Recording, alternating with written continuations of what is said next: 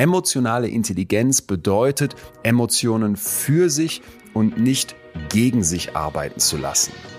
Ja, und da ist aber eben vieles im Unbewussten. Deine Eltern machen es unbewusst, du nimmst es unbewusst auf, beziehungsweise kriegst es erst gar nicht.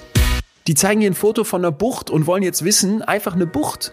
Eine schöne Bucht. Wie viel Glück ist da drin? Wie viel Traurigkeit? Wie viel Angst?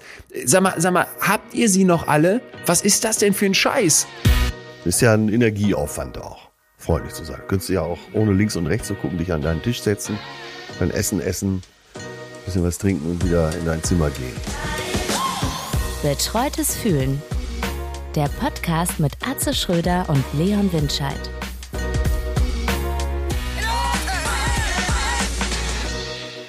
Na? Na, Leon, guten Morgen. Du machst, machst Après-Ski ohne Skifahren. ja, so ein bisschen. Ne? Wie, wie nein, ich so ein sehe ich, nein, ich sehe äh, ich sehe die fanatischen Snowboarder äh, abseits der Pisten und jedes Mal, wenn wir hier da jemanden sehen, sagen wir, ach guck mal, das könnte Leon sein. Ja, ist er aber nicht, weil ich sitze hier am Schreibtisch und du bist im Urlaub.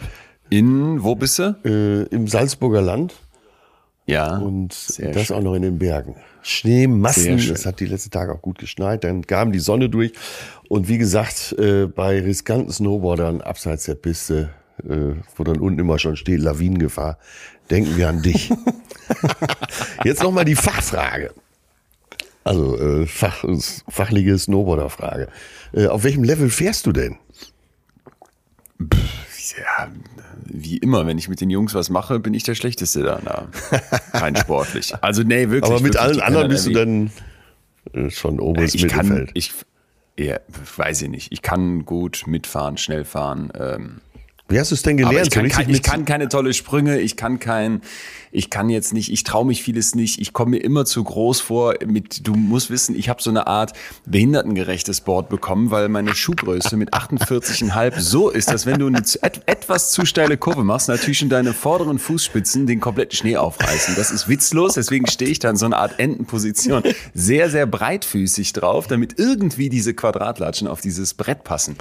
Und das ist immer so ein Minuspunkt. Hinzu kommt, wenn du dann 1,94, 95 groß bist, du, du eierst ja nur, das hat alles so eine gewisse, dem, dem mangelt es an so einer gewissen B-Note. Äh, ungelenk, könnte man sich ja auch sagen. Ungelenk. Hinzu kommt, diese Kinder, die fahren ja wie die, wie die Irren und die haben ja keine Angst. Und ich merke, die Angst kommt immer mehr. Ich traue mich nicht mehr dann da irgendwie. Ich spring dann über irgendeinen so einen kleinen Hubbel, denke, boah, fünf Meter geflogen, zeig mal Video und Kaum erkennbar. nur vorne mit der Spitze so ein bisschen hoch warst.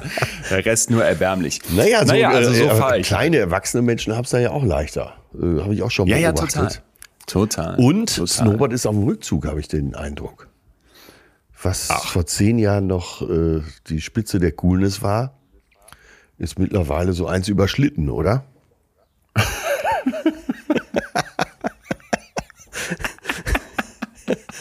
Lass mich, lass mich, lass mir mal ein bisschen, lass mir mal ein bisschen Coolness. Ich fühle mich cool. Ja, okay, gut, gut, gut. Ja, ja, ja, man muss ja auch mal die positiven Seiten des Großseins hervorheben. Absolut. Mit äh, Absolut. 1,95 bist du beim Après-Ski natürlich herausragend.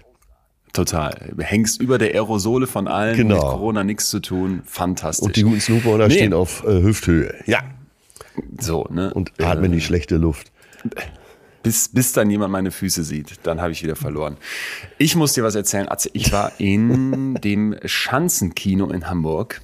Sehr nett und sah einen Film, ich weiß, I'm late to the party, aber den, den bitte, wenn du den noch nicht geguckt hast, geh heute Abend in Salzburg in irgendein Kino. Ja.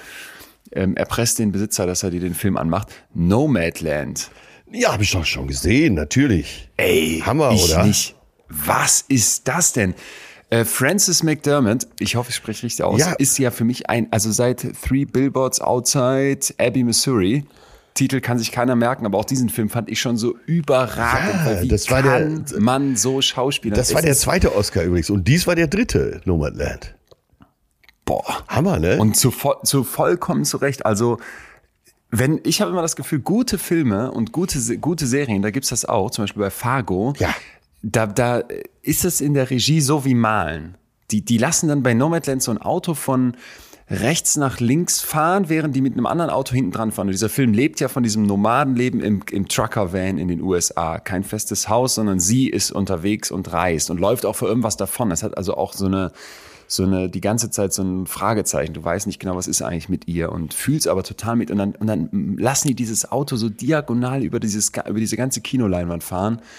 Und ich denke mir wirklich, das, das ist Kunst. Das ist dann, wo ich so merke, boah, das, oh, das hat mich so begeistert. Dieser Film ist so ruhig, so langsam, der ist so Ja, nichts für die ohne kleine Pause, ne? Effekthascherei, nichts für die kleine Pause. Aber ich bin so, so, so froh, zufrieden da rausgegangen. Ich merke das schon. Hattest du auch einen Kopfhörer auf? ja, Weil das ist ja im Schanzenkino so. Da habe ich äh, einen anderen Oscar-Film gesehen, Parasite, ja. den ich für Betrug am Publikum halte. Aber okay, der Was? hat auch einen Oscar Der- gekriegt. was? Ja. Fandst du nicht gut? Nee, fand ich. Fand ich überragend. Fand ich, äh, Ach, fand ich lächerlich. danke, wie du mit meiner Meinung Nein, wieso? Ich das habe meistens, äh, aber nee, nicht wirklich. Ich, äh, Okay, bei, okay. Es gibt ja, das hast du sicher auch, so äh, Phänomene, die von allen abgefeiert werden. Und du als Einziger Ja, ja. denkst, oder zumindest kommt es dir so vor, sag mal, Ja. da habe ich jetzt einen an der Mütze? Das gibt's doch gar nicht. Äh, merkt's Ja. denn keiner? Hier des Kaisers neue Kleider. Bei ähm, Game of Thrones ging's mir auch so. Alle um mich herum feiern Game of Thrones ab. Und ich denke mir, sag mal, was ist das? Völlig, Ne? völlig überbewertet. Ich habe es dann irgendwann geguckt, Jahre später, weil- ich hasse das auch. Wir haben es hier gesagt bei, was war das? Hier ähm, mit, den, mit den Asiaten bei Netflix jetzt, Squid Game. Ja. So. Äh, Äh, ich finde ja immer Game, cool, wenn Squid mal, Game, wenn ja. mal irgendwas raus aus diesem alles westlich, äh, so aus diesem da so mal rausfällt. Das fand ich aber Parasite gut. Auch ein asiatischer Film. So, dann mag ich das, wenn das mal einfach anders ist. Mal, mal andere, einfach ein komplett anderer Kulturkreis, weil sonst ist immer alles Hollywood. Bollywood kriegen wir nicht mit und, und das hat mir schon gefallen. Aber. Ja, aber genau. Ich so sagte auch, es wäre Switch Reloaded. Aber okay, weiter. Ridiculous. Genau, genau wie du bin ich sehr skeptisch, wenn alle irgendwas mögen. Ja. Mach erstmal einen Bogen drum. Ja. Keine Ahnung, ob das jetzt, ob das jetzt schlau ist, aber vorgestern habe ich mit einem Typen in der Bar diskutiert, äh, in der Hamburger Glocke, übrigens eine, eine Raucherkneipe. Mir war nicht bewusst, dass es in Hamburg auch wie in Berlin einfach noch Raucherkneipe gibt. Und da wird ja, wird ja konsequent Da muss man geraucht. Da wird rauchen, übrigens, oder? da musst du rauchen und wenn du nicht rauchst, rauchst du eh mit. Und da wird ja auch diese, diese, dieser Begriff Aerosole eben nochmal ganz besonders bewusst. ähm, mit dem habe ich mich lange unterhalten, weil der so einen ganz anderen Filmgeschmack hat als ich. Der meint, ja, ich bin voll der, voll der Kinofan und gehe total gern ins Kino. Und dann fing ich an, so ein paar Filme aufzuzählen, die ich eben gut fand. Kannte, kannte der alle nicht, wo ich so dachte, kann, kann, kann nicht wahr kannte er sein. nicht mal. Nein, kannte er, kannte er nicht mal, kannte er nicht mal. Und dann ähm, so French Dispatch oder sowas kam letztens raus, ne? Wes Anderson, wo du so dachtest, ey, Wahnsinn. Ich fand den Film so an manchen Stellen gut, an manchen Stellen nicht so gut, aber ich finde, dass das, das, das bekommt man mit oder hat man gehört. Kannte der nicht, kannte der überhaupt nicht. Der kannte überhaupt keine Filme von dem, glaube ich. So, und dann fing er an zu erzählen, was er gerne guckte. Und dann war alles von äh, Marvel und von, wie heißt das andere, DC oder sowas. Und äh, da habe ich einfach gemerkt, okay, und das ist für mich so, so interessant. Das fand, feierte der total ab und davon kannte ich überhaupt nichts. Ich habe davon gehört, aber ich war noch nicht einmal da drin und der meinte, das ist so gut, ich solle mir das unbedingt angucken. Und ich bin fast bereit gewesen, mir irgendwie das, das anzugucken, aber. Was hatten wir denn? Nee? Wir haben es schon mal drüber gesprochen, aber wir machen es hier ja auch schon eine Zeit. Äh, was war denn deine Einstellung zu X-Men, Marvel Nee, und Co.? nee, nee, nee, nee, nee, ganz, ganz schlimm. Ja. Ganz schlimm. Das, was ich davon gesehen habe, fand ich ganz ist Rosamunde Pilcher Also- mit- Kostümen oder was? keine, keine zehn Pferde bekämen mich in diesen neuen Spider-Man-Filmen. Oder sie, The Avengers oder dieses. Ich habe immer das Gefühl, so, wenn ich in ein normales, großes Kino gehe, dann gibt's Fast and Furious äh, Ausgabe 9. The Avengers äh, Folge 17, davon jeweils zu jedem Untercharakter nochmal drei weitere. Absolut. Und dann erklär, erklärt mir dieser, dieser Mann, ähm, es gibt jetzt ein sogenanntes Metaverse, auch in dieser, Ja, ja, in dieser ja. Marvel-Welt, dass die den alten Spider-Man mit dem neuen Spider-Man zusammentreffen lassen, weil die sich irgendwie die Idee überlegt haben, es gibt ja noch ein, ein Paralleluniversum, wo alle Zeiten zusammenkommen können. Ich habe es nicht ganz geschnallt, aber da dachte ich, das ist kaufmännisch brillant. Nee, ich, ich, ich kann damit gar nichts Also anfangen. zwei Aspekte zum neuen Spider-Man. Ich war drin, äh, ich war gezwungen durch äh, Verwandtschaftsverhältnisse und dann bin ich halt mitgegangen. Dann habe ich mich vorher informiert, damit ich nichts Falsches sage. Und bei sowohl bei Rotten Tomatoes, IMDb, Filmstarts, äh, die zählen den Film, bei äh, IMDb, International Movie Database, die zählen den Film mittlerweile zu den zehn besten der Welt. Das ist doch So. Wahnsinn. Absoluter Wahnsinn. Und äh, ich fand den auch gut, weil ich bin zweimal eingeschlafen und kam so topfit aus dem Kino wieder raus. und mehr kann man doch von Filmen nicht verlangen, oder? Nein, das kann, da kann man nicht mehr Das ist verlangen. den Zuschauer Da besser kann man, macht.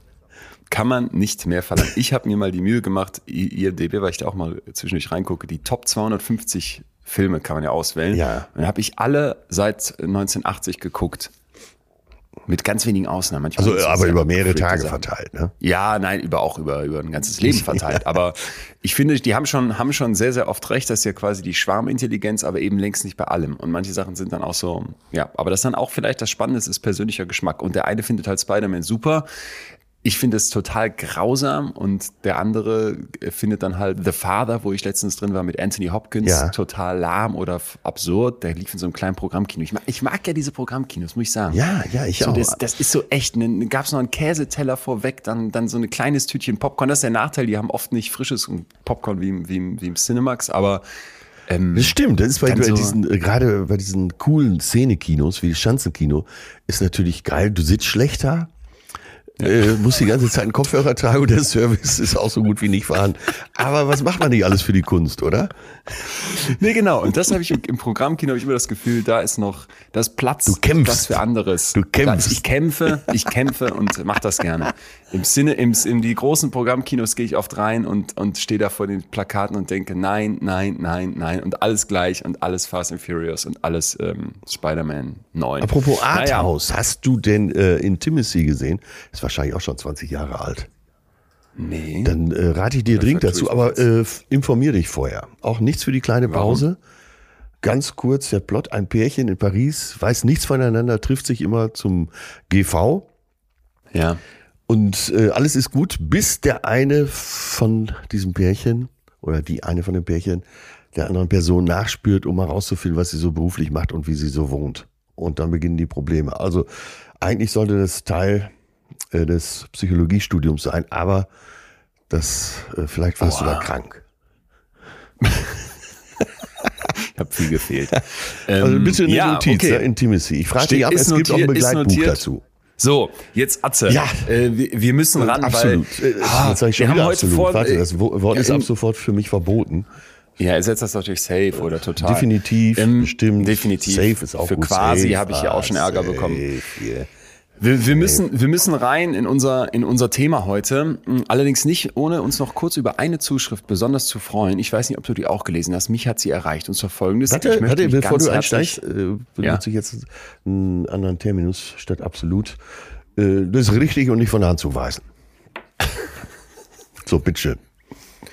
Ja, und jetzt kommt was Richtiges, was nicht von der Hand zu weisen ist. Äh, und zwar, dass wir uns riesig freuen über eure äh, kleinen Textchen oder auch längeren Texte an uns, die uns erreichen, die wir alle lesen. Und jetzt hat hier uns hier jemand geschrieben, hey Leon, ich möchte mich ganz herzlich bedanken. Ich hatte das Glück, vor meiner Krebsdiagnose Ja. auf deine, auf deine Podcast zu stoßen und konnte während der Zeit zwischen Diagnose und Operation aus dem Vollen schöpfen. Ich habe teilweise stundenlang nur dir und Atze zugehört und blöd in die Gegend geschaut. Dabei habe ich aber gemerkt, dass sich das Puzzlespiel, das in meinem Kopf wirr verteilt war, langsam wieder einen richtigen Platz gesetzt hat. Ihr habt mir viel Kraft gegeben und ich bin nun nach meiner ersten Chemo wieder voll oben auf und es geht mir richtig gut. Ja, habe ich auch gelesen. Äh, letzte Woche. Das tut gut. Echt. Ja, äh, das freut, das freut Ja. mich einfach auch dieses, ich setze mich da stundenlang hin und gucke irgendwie blöd in die Gegend. So höre ich auch mal Podcasts oder auch Hörbücher. Und, ähm, Ja, stimmt. Da möchte man auch gar so nicht eine wissen, wie man dabei Situation aussieht. Ne? Das ist dann wie so ein Blitzerfoto. Aber äh, man muss ja jetzt, jetzt mal an die Gemeinde gerichtet, äh, an alle Hörerinnen und Hörer. Es ist ja wirklich so, dass man sich manchmal fragt, so wie äh, nehmt ihr das auf? Äh, wie ist die Rezeption? Wie äh, sollen wir bestimmte Themen behandeln? Wie kommt überhaupt das an, wenn wir so vorneweg erstmal so über unsere Tage sprechen, die wir so erlebt haben? Naja, und das ist schön, so ein Echo dann zu haben. Ja. Wie das gehört wird. Wie das gehört. Stimmt, dies Wie, äh, oft gibt's ja dann nur inhaltliche Kritik, aber auch mal zu hören, wo, wo macht man das eigentlich, wie macht man das, wobei macht man das. Ich frage mich ja immer, wie konzentriert muss man dabei sein, wenn man uns hier, wenn wir jetzt gleich ins Thema gehen, was heute kein, keins ist, wo man, glaube ich, so einfach äh, einfach schon mit seiner Meinung am Ende wieder rausgeht, sondern wo man hoffentlich heute wirklich was, was ganz Neues nochmal mitnimmt. Wie konzentriert muss man sein? Muss ich wirklich mit Bleistift da sitzen und alles mir merken? Ich glaube, ich, ich hoffe ja immer, dass das keiner macht. Ich sage das auch mal bei meinen Shows, Leute. Lehnt euch zurück, lasst dein Hirn entscheiden, was es mitnimmt. Und das, was eine Chance hat, was zu verändern, nimmst du eh mit. Ja, mit Bleistift da sitzen und gut zuhören. Die Frage stelle ich mich auch, stelle ich mir auch jedes Mal. Äh, mach's dann aber auch. Nein, ich habe mich ganz, ganz besonders auf dieses Thema jetzt gefreut. Und äh, ich habe ganz viele Fragezeichen, was gut ist hier für Siehste?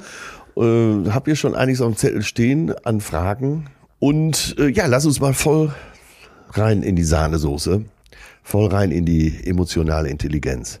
Emotionale Intelligenz. Das finde ich ist schon so ein Begriff, der, der einem Psychologen sich die Nackenhaare aufstellen lässt. Ist das so? Ja. Ja, ja, ja. Denn dieser Weil nicht Begriff, greifbar? Werden wir gleich sehen, dieser Begriff ist ein unglaublich schillernder und dieser Begriff ist einer, um den tierisch viel Streit heraufbeschworen wird, weil mein Eindruck doch eher ist, wenn ich mir die Forschung angucke, da wird sehr, sehr laut gerufen und es wird sehr, sehr laut mit diesem Begriff um sich geschmissen, weil er so populär ist, weil jeder Depp schon mal irgendwie davon gehört hat. Und dann müssen sich wieder äh, seriös Forschende darum kümmern zu zeigen, Leute, ist eigentlich ganz anders. Und das habe ich, habe ich oft beobachtet. Wir haben ja immer diesen Anspruch des Populärwissenschaftlichen, jetzt nicht nur bei uns, sondern das findest du an ganz, ganz vielen Stellen mittlerweile was eine, was eine große Gefahr birgt. Denn wenn der Anspruch an Wissenschaft plötzlich ist, hey, die muss auch gut erzählbar sein, die muss die Leute interessieren, die muss bei den Leuten ankommen und was mit denen machen, Ja. äh, dann verfehlt sie ein Stück weit ihr Ziel. Natürlich soll eine Wissenschaft der Gesellschaft was geben. Da- Dafür wird sie ja gemacht. Sie findet ja nicht im luftleeren Raum statt. Aber wenn so der Anspruch ist, ey, da muss man tolle Bücher zuschreiben können und die müssen sie auch gut verkaufen können und da müssen alle nachher vorsitzen und sagen, boah, mir sind die Schuppen von den Augen gefallen, dann, dann verkennen wir, dass Wissenschaft eigentlich immer auch dieses These, Antithese, Synthese, Diskussion, hier nochmal einen Schritt zurück, da nochmal drei Schritte zurück, jetzt kommt plötzlich eine, eine neue Sache rein und die wirft alles, was wir bisher wissen, nochmal über Bord. Und da gibt's natürlich Fortschritt und es entwickelt sich weiter und es entsteht Erkenntnis. Ja. Aber ich hasse wenig mehr als dieses, wow, wir haben jetzt hier eine neue Lösung für alles und das ist emotionale. Intelligenz. Wie dumm konnten wir sein, davon noch nie was gehört zu haben. Wenn Jetzt sowas passiert, immer skeptisch werden. Seit wann gibt es diesen Begriff? Weil es, da, es muss ja geforscht worden sein und äh, irgendwer muss ja das festgeschrieben haben, dass Ja. es das gibt. Ja, die, die Historie gucken wir uns gleich an, weil da wird schon einiges klar und auch die ersten Ja. Missverständnisse werden aufploppen. Ich möchte aber für dich nochmal kurz reingeben, was uns denn heute alles erwartet. Wir werden also einmal klären, was ist denn überhaupt emotionale Intelligenz, wie ist es definiert und wie ist es eben auch nicht definiert. Dann habe ich für dich mal rausgeguckt, ähm, rausgesucht, was ist denn eigentlich der Ursprung dieses Hypes? Und da wird dann plötzlich klar, okay, in allem, was, was wir gleich kritisieren werden, oder ich vor allem wahrscheinlich kritisieren werde, wird sich auch was finden, was das Interesse daran total rechtfertigt. Ich habe zum Beispiel eine Nazi-Ärztin für dich dabei, Johanna Haarer, die etwas gemacht hat mit äh, vor allem uns Deutschen, was ich glaube bis heute nachhalt und wo man ein Gefühl dafür bekommt, wieso dieses Thema emotionale Intelligenz gerade auch in, in unserer Kultur, aber natürlich auch in vielen anderen eine große Rolle spielen könnte. Ja, und dann ganz zum Schluss müssen wir uns fragen, wie kann ich denn jetzt damit umgehen? Gibt es denn vielleicht doch Möglichkeiten, meine emotionale Intelligenz, jetzt benutze ich das Wort schon so, als wäre es eben was Fixes, zu steigern? Äh, Auch da wirst du hoffentlich genau wie ich denken, ah, okay, das geht ja ganz anders, als man vielleicht erstmal dachte. Und da habe ich eine Alternative für dich dabei, die für mich ganz, ganz viel auflöst. Also wir haben, wir haben äh, ein pickepackevolles Programm und wirklich spannende Sachen vor. Deswegen sollen wir uns voll reinstürzen. Ich denke, dass heute besonders viele zuhören, weil ähm, das geht viele an. Gerade, gerade Arbeitnehmer können, angestellte Arbeitnehmer können Lied davon singen, dass sie unter ihrem Abteilungsleiter, Chef, Abteilungsleiterin, Chefin äh, leiden und oftmals denken, der fehlt komplett an emotionaler Intelligenz. Wie, wie ist es denn bei dir? Würdest du dich als also diesen Begriff hat ja wahrscheinlich fast jeder schon mal gehört. Emotional intelligent. Würdest du dich als emotional Ja, ab intelligent den 90ern bezeichnen? würde ich sagen. Vorher habe ich den nie gehört.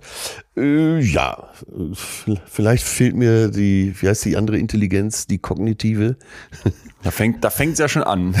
Ja, ja, ja, gut so, ne? Gut ja. so. Ich, ich habe es ja auch als Frage formuliert. Ähm, ich will dir da ja auch eine Rampe bauen. Äh, vielleicht denke ich da zu viel emotional und zu wenig logisch. Und Bitte, kenn- Herr Doktor. Kennst du irgendwen, der so aus deiner Sicht so emotional total unintelligent ist, Ja, um mal das Wort ja. dumm zu vermeiden? Ja. Äh, ja, dumm würde ich die nie bezeichnen. Oft geht's einher mit einer ausgesprochen guten Bildung und darauf wird sich verlassen und äh, wirklich null. Ich werfe jetzt alles durcheinander, aber du bist ja hier. Wir dröseln das auf. Ja, ja, ja. Äh, ich habe oft das Gefühl, dass da äh, dass kein Mitgefühl vorhanden ist, dass äh, wenig Emotionen im Spiel sind und versucht wird. Ich nenne sie immer die Technokraten und äh, fachlich fachlich gut, ansonsten Roboter. So ba Bauingenieurmäßig macht keinen Fehler beim Bau der Brücke das, und wenn er nach Hause kommt und die Frau fragt, wie war es auf der Arbeit, kann er keinen Gransatz sagen. Genau, genau das. Und tatsächlich, äh, ja, das Wort Technokrat an dem Spiel. Ja. Tja, ja, kenne ich ja. einige. Okay, dann äh, wollen wir mal gucken, weil ich glaube, genau wie du kenne ich solche Leute auch und da werden jetzt viele nicken. Aber wie es ist mit diesen Vorurteilen ne? und wie es auch ist mit diesem, wir biegen uns die Welt, wie sie uns gefällt, so in unseren Meinungen, müssen wir jetzt vielleicht das Ganze dann äh, mal anfangen zu hinterfragen. Und da wird ja. eben schon, schon sehr, sehr viel schön klar. Erstmal, dieser Begriff emotionale Intelligenz, äh, tatsächlich, wie du gesagt hast, ploppt in den 90er Jahren auf. Der amerikanische Psychologe John Mayer und Peter Salovey äh, führen den ein. Yale University und University of New Hampshire sind renommierte Läden, würde ich mal sagen. Und die definieren Kundschaft. die, die, ich, dachte gerade an unseren Oxford-Brief. Ähm, pass auf. Die definieren jetzt emotionale Intelligenz als, Achtung, die Fähigkeit, eigene und fremde Gefühle und Emotionen zu beobachten, zwischen ihnen zu unterscheiden und diese Informationen zur Steuerung des eigenen Denkens und Handelns zu nutzen. Siehste, und da bin ich das erste Mal äh, gestolpert, nämlich äh, fremde Emotionen. Klar, ja. das ist ja das Erste, was man denkt bei emotionaler Intelligenz, aber eben die eigenen Emotionen auch richtig zu ordnen. Und äh, allein dadurch, dass ich diese Zeile gelesen habe, konnte ich schon wieder ganz anders darüber nachdenken. Natürlich ist es wichtig, eben die eigenen Emotionen auch zu erfassen weil man äh, die in Bezug setzen will zu den fremden Emotionen. Ach so, du warst jetzt bei emotionaler Intelligenz, dass du dachtest, das geht vor allem darum, dass ich andere verstehe. Nur Mitgefühl, habe ich gedacht. Okay. Nur ah, mitfühlen. Ja. Und das ah, war für mich die ganz wichtige Information, dass es auch darum geht, die Ach. eigenen Gefühle eben äh, richtig einzuordnen, vielleicht auch zu steuern, vielleicht äh, auch in eine bestimmte Richtung zu lenken, ah, okay. nicht zu dramatisieren bei Traurigkeit äh, bei Panik vielleicht auch zu wissen, äh, wie man das auch wieder auf ein sicheres Gelände steuert. Das, äh, aber ist ja klar, je mehr man drüber nachdenkt, äh, ist es ja wichtig, äh, wenn man andere verstehen will, dass man erstmal sich selbst versteht. Ja, total, total. Und da kommt jetzt dann der Mann ins Spiel, der das ganze Ding wirklich groß gemacht hat. Daniel Goleman, der hat einen Bestseller geschrieben, Emotional Intelligence, EQ, also EQ statt IQ, ne? Den Intelligenzquotienten ja. kennen wir.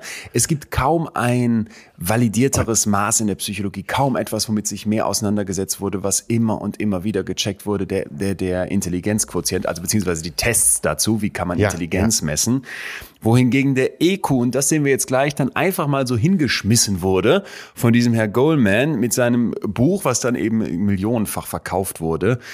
Und ja, die Idee ist im Prinzip, dass ich statt irgendwelcher verbalen oder mathematischen Fähigkeiten oder irgendwie die Fähigkeit, Figuren im Raum zu drehen, also so ein räumliches Verständnis oder auch Allgemeinwissen, einfach sage, es geht um die emotionale Intelligenz. Ja, ich fand. Gibt es da Messmethoden? Ja, komme ich jetzt sofort zu, komme ich jetzt sofort zu und da wird's dann wirklich haarig. Ich fand aber erstmal einen Satz, wenn wir jetzt eine einfache Definition brauchen, schön und finde, den können wir auch mal so erstmal mitnehmen. Emotionale Intelligenz bedeutet, Emotionen für sich und nicht gegen sich arbeiten zu lassen. Mhm. Da merkst du schon, das ist was ganz anderes als der Intelligenzquotient, wo man jetzt nicht sagen würde, wie lässt du denn etwas für oder gegen dich arbeiten, so, sondern wo man im Prinzip eine Fähigkeit von dir checkt. Ne? Wie gut bist du darin, irgendwelche Reihen mit Punkten zu vervollständigen? Wie gut bist du darin, eben äh, Allgemeinwissen abzurufen? Wie gut bist du darin, schnell mathematische Probleme zu lösen, sprachliche Probleme zu lösen? Hierbei geht's um was anderes. Und wenn wir jetzt mal tiefer eingehen in dieses emotionale Intelligenzthema, dann sieht man ganz schnell in der Forschung, ja, diese Definition, die wir da eben hatten, die sind vielen viel zu schwammig. Das ist ganz, ganz schwer zu fassen, dieses Thema emotionaler Quotient, emotionale ja. Intelligenz.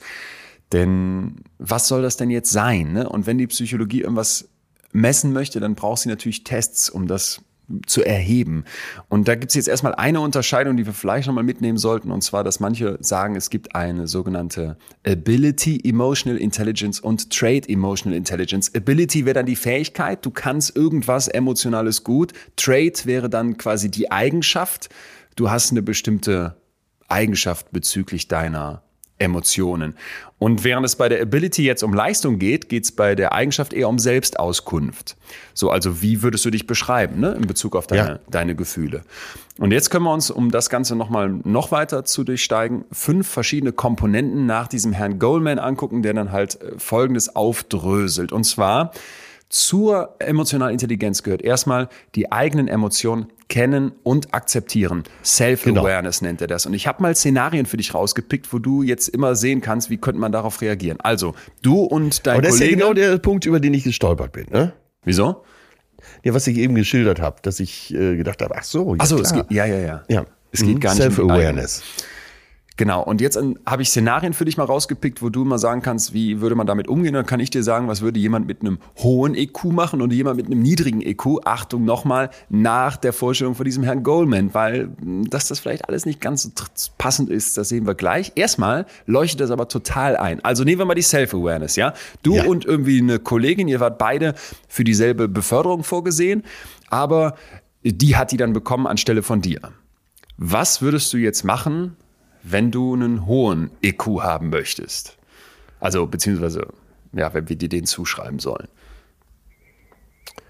Äh, was ich machen würde, ich würde mich äh, mit mir, mit ihr unterhalten und versuchen herauszufinden, äh, wo sie da besser ist und warum äh, sie aufgrund welcher äh, Parameter den Job gekriegt hat. Ja, so, ne? eine Alternative, die hier vorgeschlagen wird, Du denkst nach und stellst fest, dass wenn du ehrlich zu dir bist, dass du vielleicht auch nicht so hart gearbeitet hast wie diese genau. Kollegin und dass die deswegen die Beförderung total verdient genau. hat. Und das würde ich versuchen rauszufinden, wo sie da besser ist. Ja. So, jemand mit einem niedrigen emotionalen Intelligenzquotienten, der würde jetzt eine wütende E-Mail an äh, seinen Chef schreiben und eine Erklärung ja. fordern oder mit der Kündigung drohen.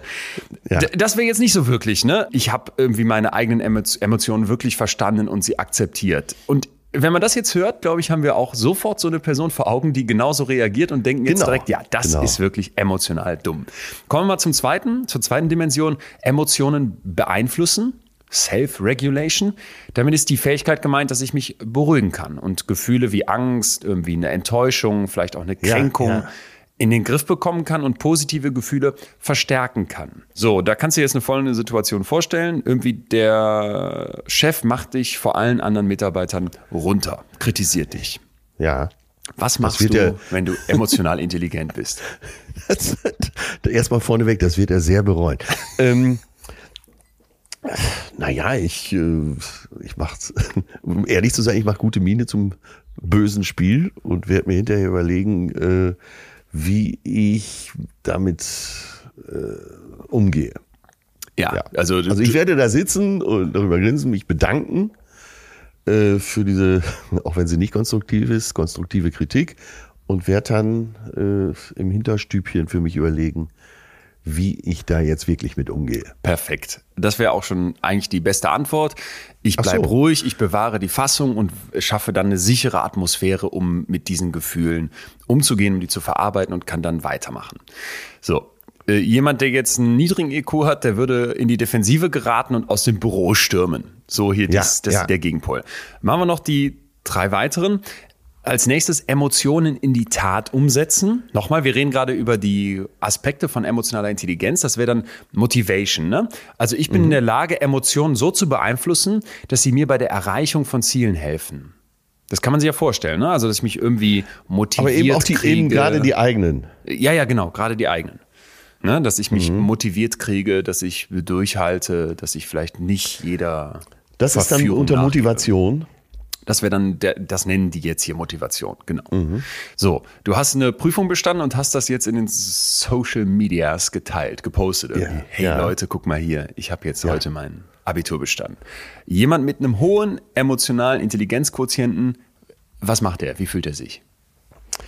Naja, erstmal würde ich sowas nicht posten, aber äh, ich würde es irgendwie geschickter machen, dass jemand anders schreibt. Aber äh, achso, jetzt kommen äh, positive und negative äh, Kommentare. Ne, die einen sagen Glückwunsch, die anderen sagen, ja, das schafft ja wohl jeder. An dem Gymnasium äh, ist es ungefähr wie ein Hauptschulabschluss. Ja. Von mir Äh, aus. Ich, ich mache gar nichts. Ich, äh, ich schaue schau mir die Kommentare an und blend's mir ein. Okay, hier war jetzt der Vorschlag, du bist stolz auf dich, weil du dein Ziel erreicht hast und dankbar für jede Unterstützung, die du erhältst. Jemand wiederum, der emotional nicht ganz so fix ist, der würde jetzt anfangen äh, zu zweifeln, weil er vielleicht doch nicht so viele Likes bekommt, wie er sich erhofft hätte.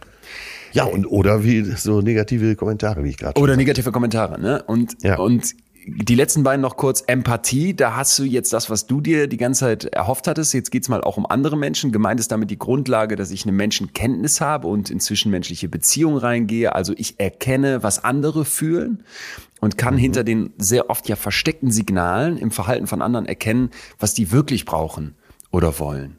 Ja, Ja, ja. das bedeutet, ich muss verstehen, worauf es denen ankommt. Hierbei übrigens ganz spannend gesteht dieser Goalman ein, wie wir es später auch in der Forschung sehen konnten, dass das auch eine dunkle Seite haben kann. Wir hatten das hier schon mal bei den narzisstischen Menschen, die extrem Ja, ja, in der Lage sein können, sich in andere hineinzuversetzen, deren emotionalen Bedürfnisse total befriedigen, bedienen und Ja. im Endeffekt aber äh, diese Person damit ausnehmen wie, wie ein Fisch, den du geangelt hast. Ne? Ja, ja. Sie So. verführen sozusagen. Richtig. Deswegen muss man bei Empathie immer bedenken, das kann, das müssen wir wertneutral sehen. Empathie, Empath, du bist so empathisch. Das klingt erstmal toll, aber wenn es um Ja. emotionale Intelligenz geht, wird hier behauptet, das kann sowohl positive als auch negative Wirkung haben. Und dafür gibt es tatsächlich auch Forschung. Ne? Also das ist jetzt nicht aus der Luft gegriffen, sondern wenn ich Leute, wenn ich mich in andere hineinversetze, dann kann ich das positiv und negativ nutzen. Szenario dazu wäre irgendwie, der, der, der Mitbewohner sagt dir, dass es ihn verletzt hat, weil du vergessen hast, den Müll rauszubringen. Also auf meine WG übertragen, ich würde losgehen und sagen, hör mal, es hat mich verletzt, dass du schon wieder nicht die Spülmaschine ausgeräumt hast, lieber. Und ich sage den Namen wieder nicht, aber du weißt, wen ich meine.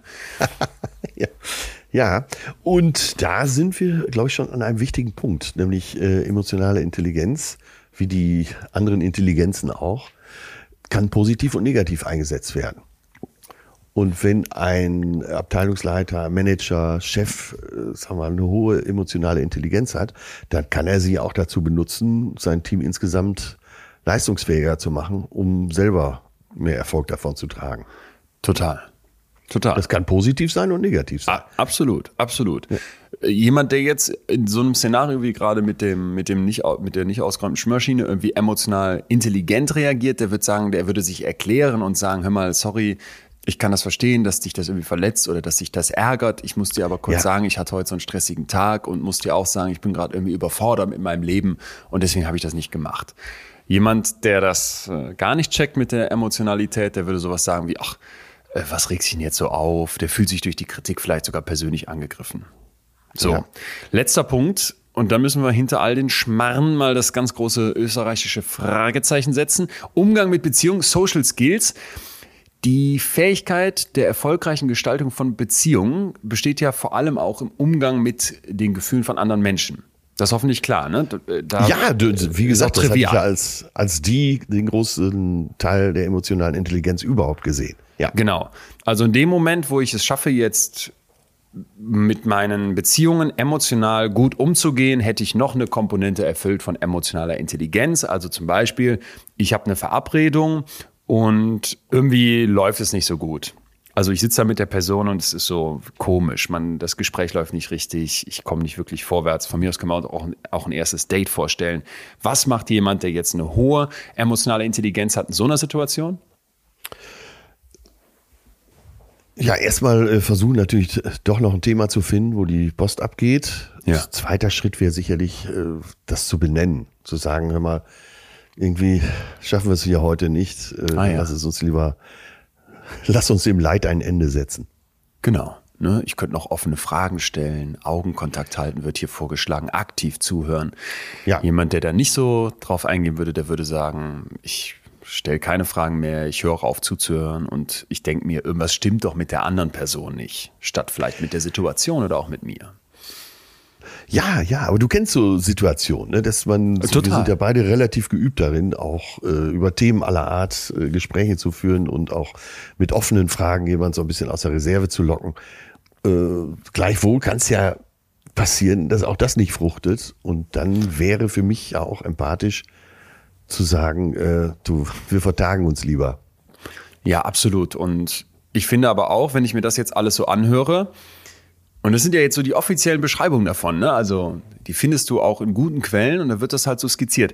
Da denkst du doch sofort, ah ja, total, stimmt total, ne? Passt und habe ich auch schon so erlebt und kenne ich auch so Situationen. Man fühlt sich vielleicht auch gut, wenn man diese fünf Aspekte jetzt hier durchgegangen ist und das so ein bisschen quizartig beantwortet, Ja, weil ja, ja. die richtige Antwort ja, die liegt doch ein Stück weit auf der Hand. Ne? Denkst du jetzt, irgendwer, der irgendwie normal schlau ist, wird sagen, ah ja, dann brülle ich meinen Chef an, hau mit der Faust auf den Tisch und renn aus dem Raum?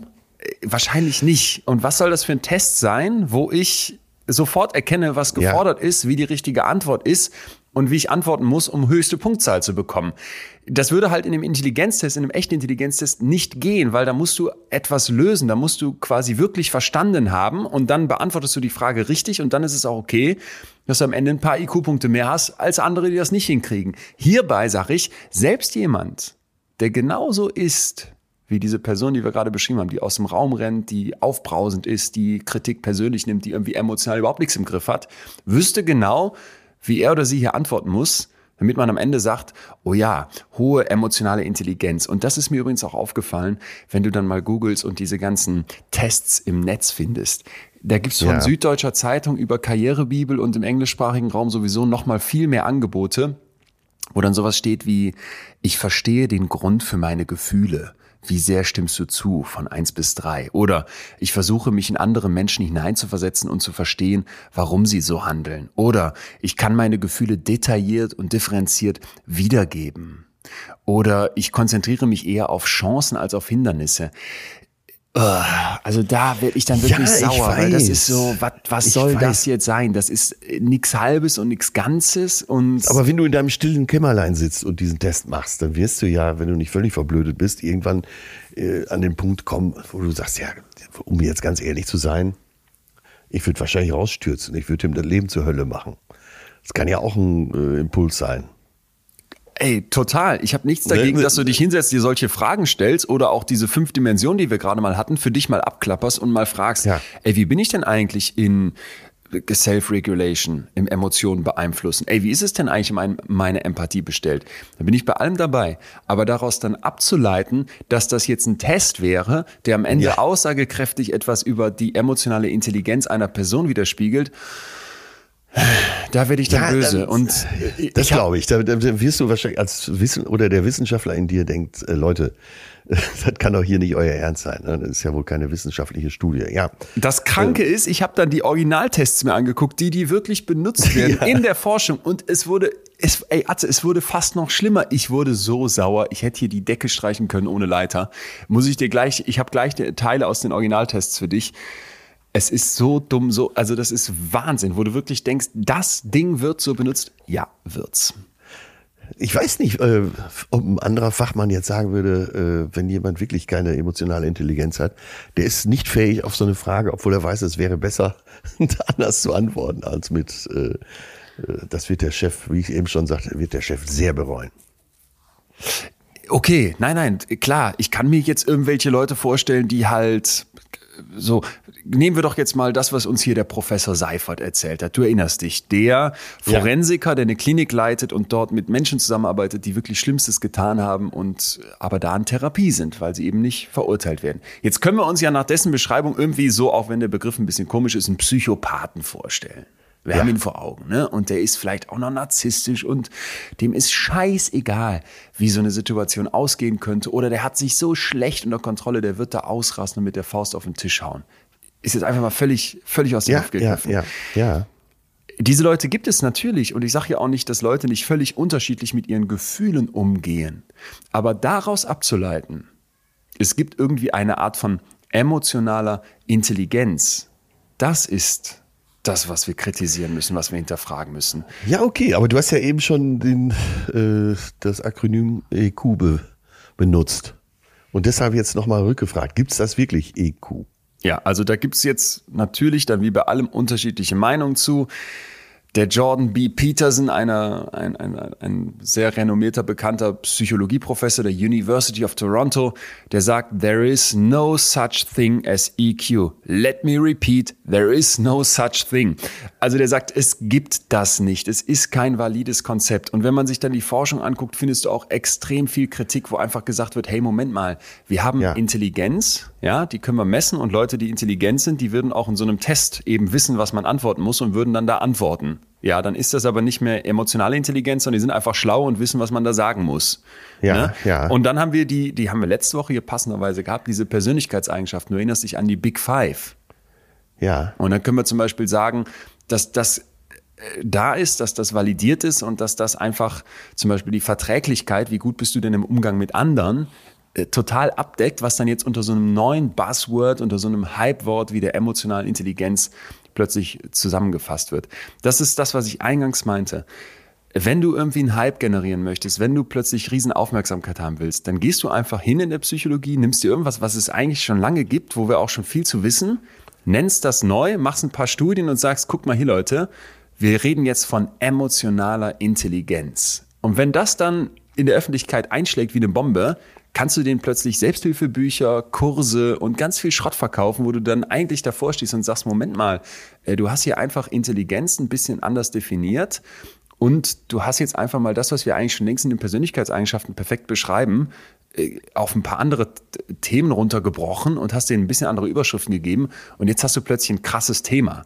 Das ist so ein bisschen wie mit dem Thema, was wir immer hatten, hochsensibel, ja oder nein, ne? Wo ja, wir auch ja. mega Hype kreieren können und plötzlich alle sich drin wiederfinden und du fragst, ey, und wo ist jetzt die neue Erkenntnis? Wissen wir doch alles schon. Ja, deswegen halt auch meine Vermutung, dass die heutige Folge besonders erfolgreich sein wird, weil es gibt ja, das waren ja teilweise Bestseller zu dem Thema emotionale äh, Millionen Bestseller, ne? Irgendwie 25 ja. Jahre später nochmal eine Jubiläumsauflage wieder in zig Sprachen übersetzt. Ähm, du findest auch unfassbar viel dazu im Netz. Ich kann dir auch mal erzählen, pass auf. Emotionale ja. Intelligenz ja. ist für die Deutschen bei der Partnerwahl ausschlaggebendes Kriterium. 79 Prozent der Befragten bei einer Statista veröffentlichten Umfrage äh, finden emotionale Intelligenz attraktiv.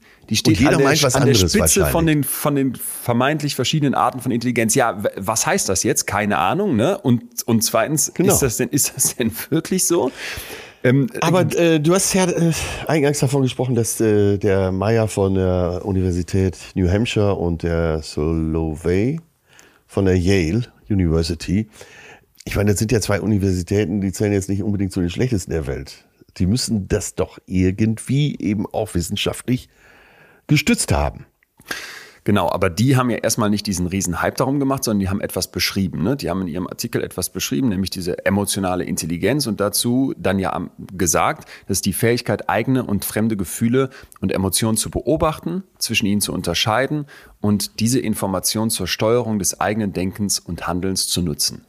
So, wenn du mir jetzt sagen würdest, dass das eine menschliche Fähigkeit ist, dass das etwas ist, was man besser oder schlechter beherrschen kann, wenn du mir jetzt sagst, dass das etwas ist, was wichtig ist, ey, Atze, dann bin ich voll bei dir. Dann sage ich absolut. Da kommen wir Ich würde ja sogar zu. sowas sagen wie, äh, das kann man auch trainieren.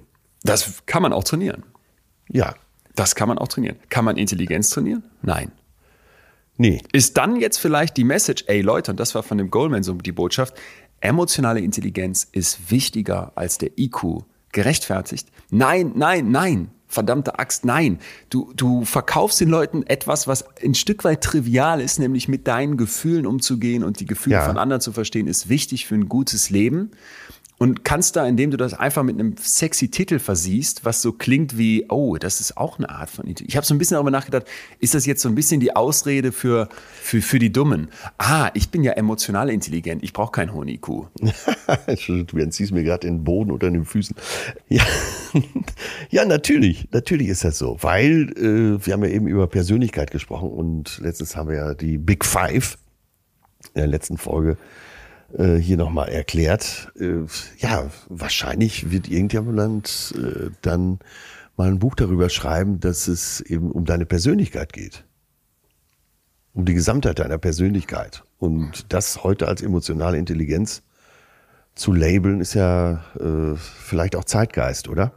Ja, und, und da wird's dann spannend. Und jetzt kommt aber der Punkt, weil Vielleicht merkst du, dass ich eine gewisse Aversion zu diesem Thema habe, aber ich habe ähm, natürlich mir, mir trotzdem Hätte ich nicht immer. Nee, wirklich nicht. Ach so, ach so, okay. Ja, ich, ich, ähm, ich dachte, du, bei so, bei so Hypewörtern kannst du eigentlich immer bei mir wissen, bin ich erstmal doppelt, doppelt skeptisch und kritisch. Aber das heißt ja nicht, dass ich dann parteiisch sein möchte. Und deswegen habe ich gleich noch für dich Sachen, da wird dann auch diese Nazi-Ärztin ins Spiel kommen, wo man, wo man, wo, wo man so checkt, aha, wieso, wieso ist das denn aber trotzdem von Relevanz und wieso ist das trotzdem wichtig? Mann, Mann, Mann, ich habe mir erstmal einen Kaffee gemacht, du. Das, äh, das hat mich eben richtig geschockt. Ich habe den Kaffee auf. Wie du schon sagtest, äh, für die Dummen ist die emotionale Intelligenz äh, quasi das, äh, der Doktortitel. Ja, so, Das, so. äh, Und, und den Boden hast du mir jetzt unter den Füßen weggezogen. Ich muss mich Ja. komplett neu aufstellen. jetzt weiß ich Ich schon. bin jetzt auch nicht mehr freundlich übrigens. und nicht mehr empathisch. Jetzt werden Leute zu Recht sagen, Moment mal, Winscheid, was heißt denn jetzt hier dumm? Und das ist mir auch wichtig. Ich bin der Letzte, der sagt, aha, hier alles nur Intelligenz und das ist dann am Ende die menschliche Kernfähigkeit. Das macht mich richtig sauer. Ich habe eine... Ja, warte, dann ist das ist eine gute Stelle, um dich mal zu fragen. Du hast mich äh, vor einer halben Stunde gefragt, jetzt frage ich dich, kennst du so Menschen, äh, die ich so als Technokraten bezeichne, die Ja. Roboter sind? Ja, Kennst Ja. du auch? Ja. Und empfindest das auch sehr unangenehm. ja. Die sind äh, von ihrem Wissen teilweise Spitzenklasse, können technisch jedes Problem lösen, aber im Zwischenmenschlichen eine 5. Genau. Ja. Die kenn Und das hast du auch in deinem Umfeld. Hab ich Und auch, wie gehst du ja. mit denen um? Möglichst gar nicht. Also Okay. ich äh, tatsächlich versuche ich diese so, so eine Art von Kontakt auf ein Minimum zu reduzieren und würde aber immer mich dann dafür interessieren, wieso ist das so? Weil in dem Moment, wo du jetzt denkst, dieser dieser Mensch, ich habe jetzt immer einen Mann vor Augen, der ist wirklich Komisch, ne? nicht. Man hat immer Männer vor Augen. Man hat Männer vor Augen. Ja. Dieser Mann ist wirklich nicht in der Lage zu fühlen oder dieser Mann ist einfach emotional total dumm. Das ist dann halt der Punkt, wo meine Kritik ansetzt. Da wäre ich halt jetzt sehr vorsichtig. Ne? Ich glaube vielmehr, der muss vielleicht einer Rolle entsprechen. Der hat vielleicht bestimmte Dinge, die man aber auch noch später lernen kann. Als Kind nicht gelernt, kommen wir gleich zu. Ja. Und das finde ich dann schade, wenn man, wenn man die Leute verurteilt. Das heißt ja nicht, dass man jetzt mit denen rumhängen muss. Wie gesagt, mache ich ja auch ungern. Ne? Aber ich finde immer so dieses, hier ist die Vernunft und hier ist das Technokratische und hier ist der Bauingenieur und auf der anderen Seite ist irgendwie die Gefühlsduselei oder vielleicht eher das Weibliche in dir, ob Mann oder Frau, wo es ums Fühlen geht und das Verstehen von deinen Gefühlen. Das ist eben, das ist ein Missverständnis. Wir sollten nicht vergessen, dass diese, dieser ganze, ganze Bohai um die emotionale Intelligenz in einer Zeit entstand, als wir eine krasse Veränderung in der Arbeitswelt hatten. Ne, wir sind immer mehr Ja. weggekommen von diesem, von diesem klassischen Industriearbeiten, immer mehr hin zu so einer Wissensgesellschaft und immer mehr hin zu einer emotionalen Gesellschaft. Da habe ich einen wunderschönen Artikel im New Yorker gelesen, wo Ali Russell Hochschild zitiert wird. Das ist eine, eine Autorin, die also ein Buch geschrieben hat über emotionale Arbeit. Und sie meint so Pflege, irgendwie Krankenhäuser, aber auch Flughäfen. Denk an all die Leute, die am Flughafen irgendeinen Job haben, wo die mit Kunden zu tun haben. Überhaupt jede Art von Geschäft, Callcenter, Klassenräume, Zahnarztpraxen. Das sind alles Bereiche, wo ich unglaublich viel emotional arbeiten muss. Ne? Ob es ein, ob's ein Zara ist, ob es ein Ikea ist, wo du die Mitarbeiterin fragst und sagst, welche, welche der Gardinen würden sie denn sagen, passt in mein Haus, oder ob es ein Wall Street Manager ist, der irgendwie mit Panik umgehen muss von Massen. Wir haben eine Welt, wo Maschinen eine unglaubliche Effizienz mitbringen und nur noch bestimmte Arbeitsbereiche für uns Menschen übrig bleiben. Und natürlich sind das die emotionalen. Und in dem Moment, wo ich jetzt dann dort emotional arbeiten muss, ist die Idee zu sagen, ich kann irgendwie emotionale Skills haben und ich kann die mehr oder weniger haben, ja total verführerisch. Das macht ja total Sinn. Wir müssen nur eben äh, vorsichtig sein, was für eine Art von Skill wird denn da gefragt? Ist das echte Freundlichkeit, die dir in einem, in einem Klamottenladen entgegenschlägt? Ja, ja, ja. Oder will dir jemand in Wirklichkeit nur was verkaufen? Das kann ja von bis gehen, aber was der Markt will, ist ja wohl klar, ne? Derjenige, der diesen Laden betreibt. Und ich kann es genauso sagen, wenn ich an unsere Gastronomien denke. Ich, ich möchte doch, dass unsere Kellnerinnen und Kellner, wenn sie an den Tisch kommen, den Gästen ein gutes Gefühl geben. Und das, indem sie ausstrahlen, dass ihnen das Spaß macht, indem sie vielleicht einen netten kleinen Witz mit denen erzählen und vielleicht erstmal Hallo sagen. Das ist ja eine unglaubliche emotionale Tätigkeit in dem Moment. Dem einen fällt das vielleicht leichter, dem anderen fällt es schwieriger. Aber grundsätzlich hast du vielleicht diese Schilder vor Augen bei McDonalds, wo dann irgendwie Keep Smiling draufsteht, ne? Ja. Wird Arbeit massiv emotionalisiert in dieser Welt. Und das fand ich nochmal einen total spannenden Punkt, wo für mich auch nochmal klar wird, ja logisch, dass dann so ein Konzept wie emotionale Intelligenz viel schöner klingt als emotionale Arbeit, wobei wir eigentlich ganz, ganz viel bei der Arbeit emotional ausgenutzt werden. Und da hatte ich noch gar nicht drüber nachgedacht. Ja, das meine ich ja. Es kann positiv und negativ eingesetzt werden. Äh, aber um jetzt noch weiterzugehen, äh, nimm deinen privaten Bereich. Äh, du wärst jetzt hier auch in diesem Hotel und bist zu den anderen Gästen sehr freundlich. Ist ja ein Energieaufwand auch, freundlich zu sein. Du könntest ja auch ohne links und rechts zu gucken, dich an deinen Tisch setzen, dein Essen essen, bisschen was trinken und wieder in dein Zimmer gehen. Warum machst du das? Würde ich von dir nie denken. Ne? Du willst wahrscheinlich hier auch äh, mit jedem ins Gespräch kommen. Ja, also erstmal finde ich, Freundlichkeit gibt doch was zurück. Ist das ja. wirklich so, dass mich das nur Energie kostet? Ich habe immer wieder das Gefühl, nein. Ich merke so an Kleinigkeiten, wenn ich nett bin, dass das, ja, das meine ich was. Ja. Das meine ich ja. Du, äh, du denkst doch da gar nicht drüber nach. Das entspricht doch auch deinem Wesen. Ja. Und das meine ich ja eben vorhin. Das ist ja auch eine Frage der Persönlichkeit. Ja, ja. Ja, ja, ja, total. Total. Und, äh, und so verstehe, also so habe ich bisher emotionale Intelligenz auch verstanden, dass man äh, das ohne Absicht macht oder wenn ein Mensch überhaupt irgendwas ohne Absicht machen kann. Aber das ist ja erstmal so in dir drin. Tja. Ja, das ist erstmal so in mir drin.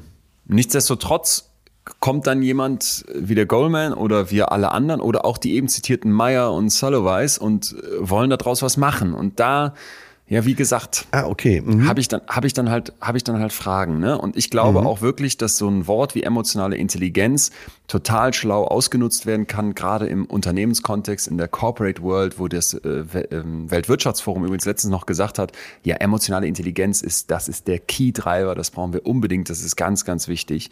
Ja, warum machen die das? Ja, weil die genau wissen, dass wenn du da grinsend hinter deinem McDonald's Tresen stehst, du mehr Pommes verkaufst warum machen die das? Weil die genau wissen, dass wenn du bei der Pflege noch dreimal mehr ein Lächeln aufsetzt, dass den Leuten äh, ein viel besseres Gefühl gibt. Was ja auch alles stimmt. Darum geht's ja, mir nicht. Aber du kannst ja auch viel höher ansetzen. Du bist Personalvorstand bei SAP oder Siemens und Co. Und jetzt willst du willst die nächsten drei Topmanager einstellen.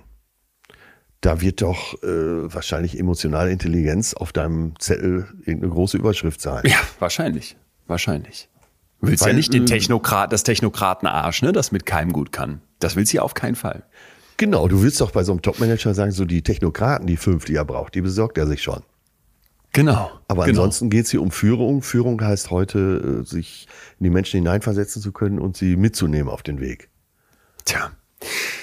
Wie würdest du denn jetzt checken? Ist denn diese Person, die da vor mir sitzt, als, als Entscheider, ist das jetzt eine emotional intelligente Person? Passt die gut in den Job? Da könntest du zum Beispiel zum Meyer Salovey Caruso Emotional Intelligence Test greifen, MSCEIT. Der besteht aus mehr als 100 Fragen. Es gibt auch eine deutsche Version. Ja. Und das ist einer der, wenn nicht der weltweit am häufigsten eingesetzten Tests zur Erfassung von emotionaler Intelligenz. Das ist gut zu wissen, dass es den gibt. Ich war gerade dabei, selber einen zu entwerfen. Aber ich genau. greife lieber Atze, darauf zurück. Brauchst du nicht, entwirf direkt direkt selber ein, weil das Ding, was ich davon gesehen habe, ist okay. so dermaßener Schrott, dass ich stinksauer wurde. Und da kann man dann sagen, okay, interessant, toll, dass da irgendwelche ja. Leute an tollen Universitäten tolle Titel haben. Aber ich möchte sie nochmal hier reinbringen, weil sie für mich so ein Star ist. Lisa Feldman Barrett, ehemalige APA-Präsidentin und Autorin von wirklich tollen Büchern. Ich habe letzte Woche mit ihr gemeldet und gesagt, ey Lisa, ich werde alles dafür tun, dass dein Buch auch in Deutschland rauskommt. Äh, die sagt ganz klar, dass du irgendwie in Gesichtern einfach so Emotionen ablesen kannst, vor allem zuverlässig ist Quatsch. Menschen stellen Emotionen ganz unterschiedlich dar. Mal ist eine Wut eher so was Bebendes, mal ist eine Wut wie so ein Zorn, verzerrtes Gesicht, mal ist eine Wut vielleicht was Aschfahles, Kaltes. Das ist den Leuten von diesem MSCEIT-Test komplett egal. Die gehen hin und zeigen zum Beispiel ein Foto von einem Typen, ich habe ihn jetzt hier vor mir, der guckt so, wie soll ich das sagen, halb grummelig, halb aber auch irgendwie nett, wie so ein netter, netter Opa ja. in die Kamera mit einem, mit einem Bart und einer netten Frisur. Und jetzt soll ich ankreuzen, How much is each feeling below expressed by this face? Wie sehr ist jedes der folgenden Gefühle in diesem Gesicht dargestellt? Achtung, Happiness von 1 bis 5. No Happiness oder extreme Happiness. Angst von 1 bis 5.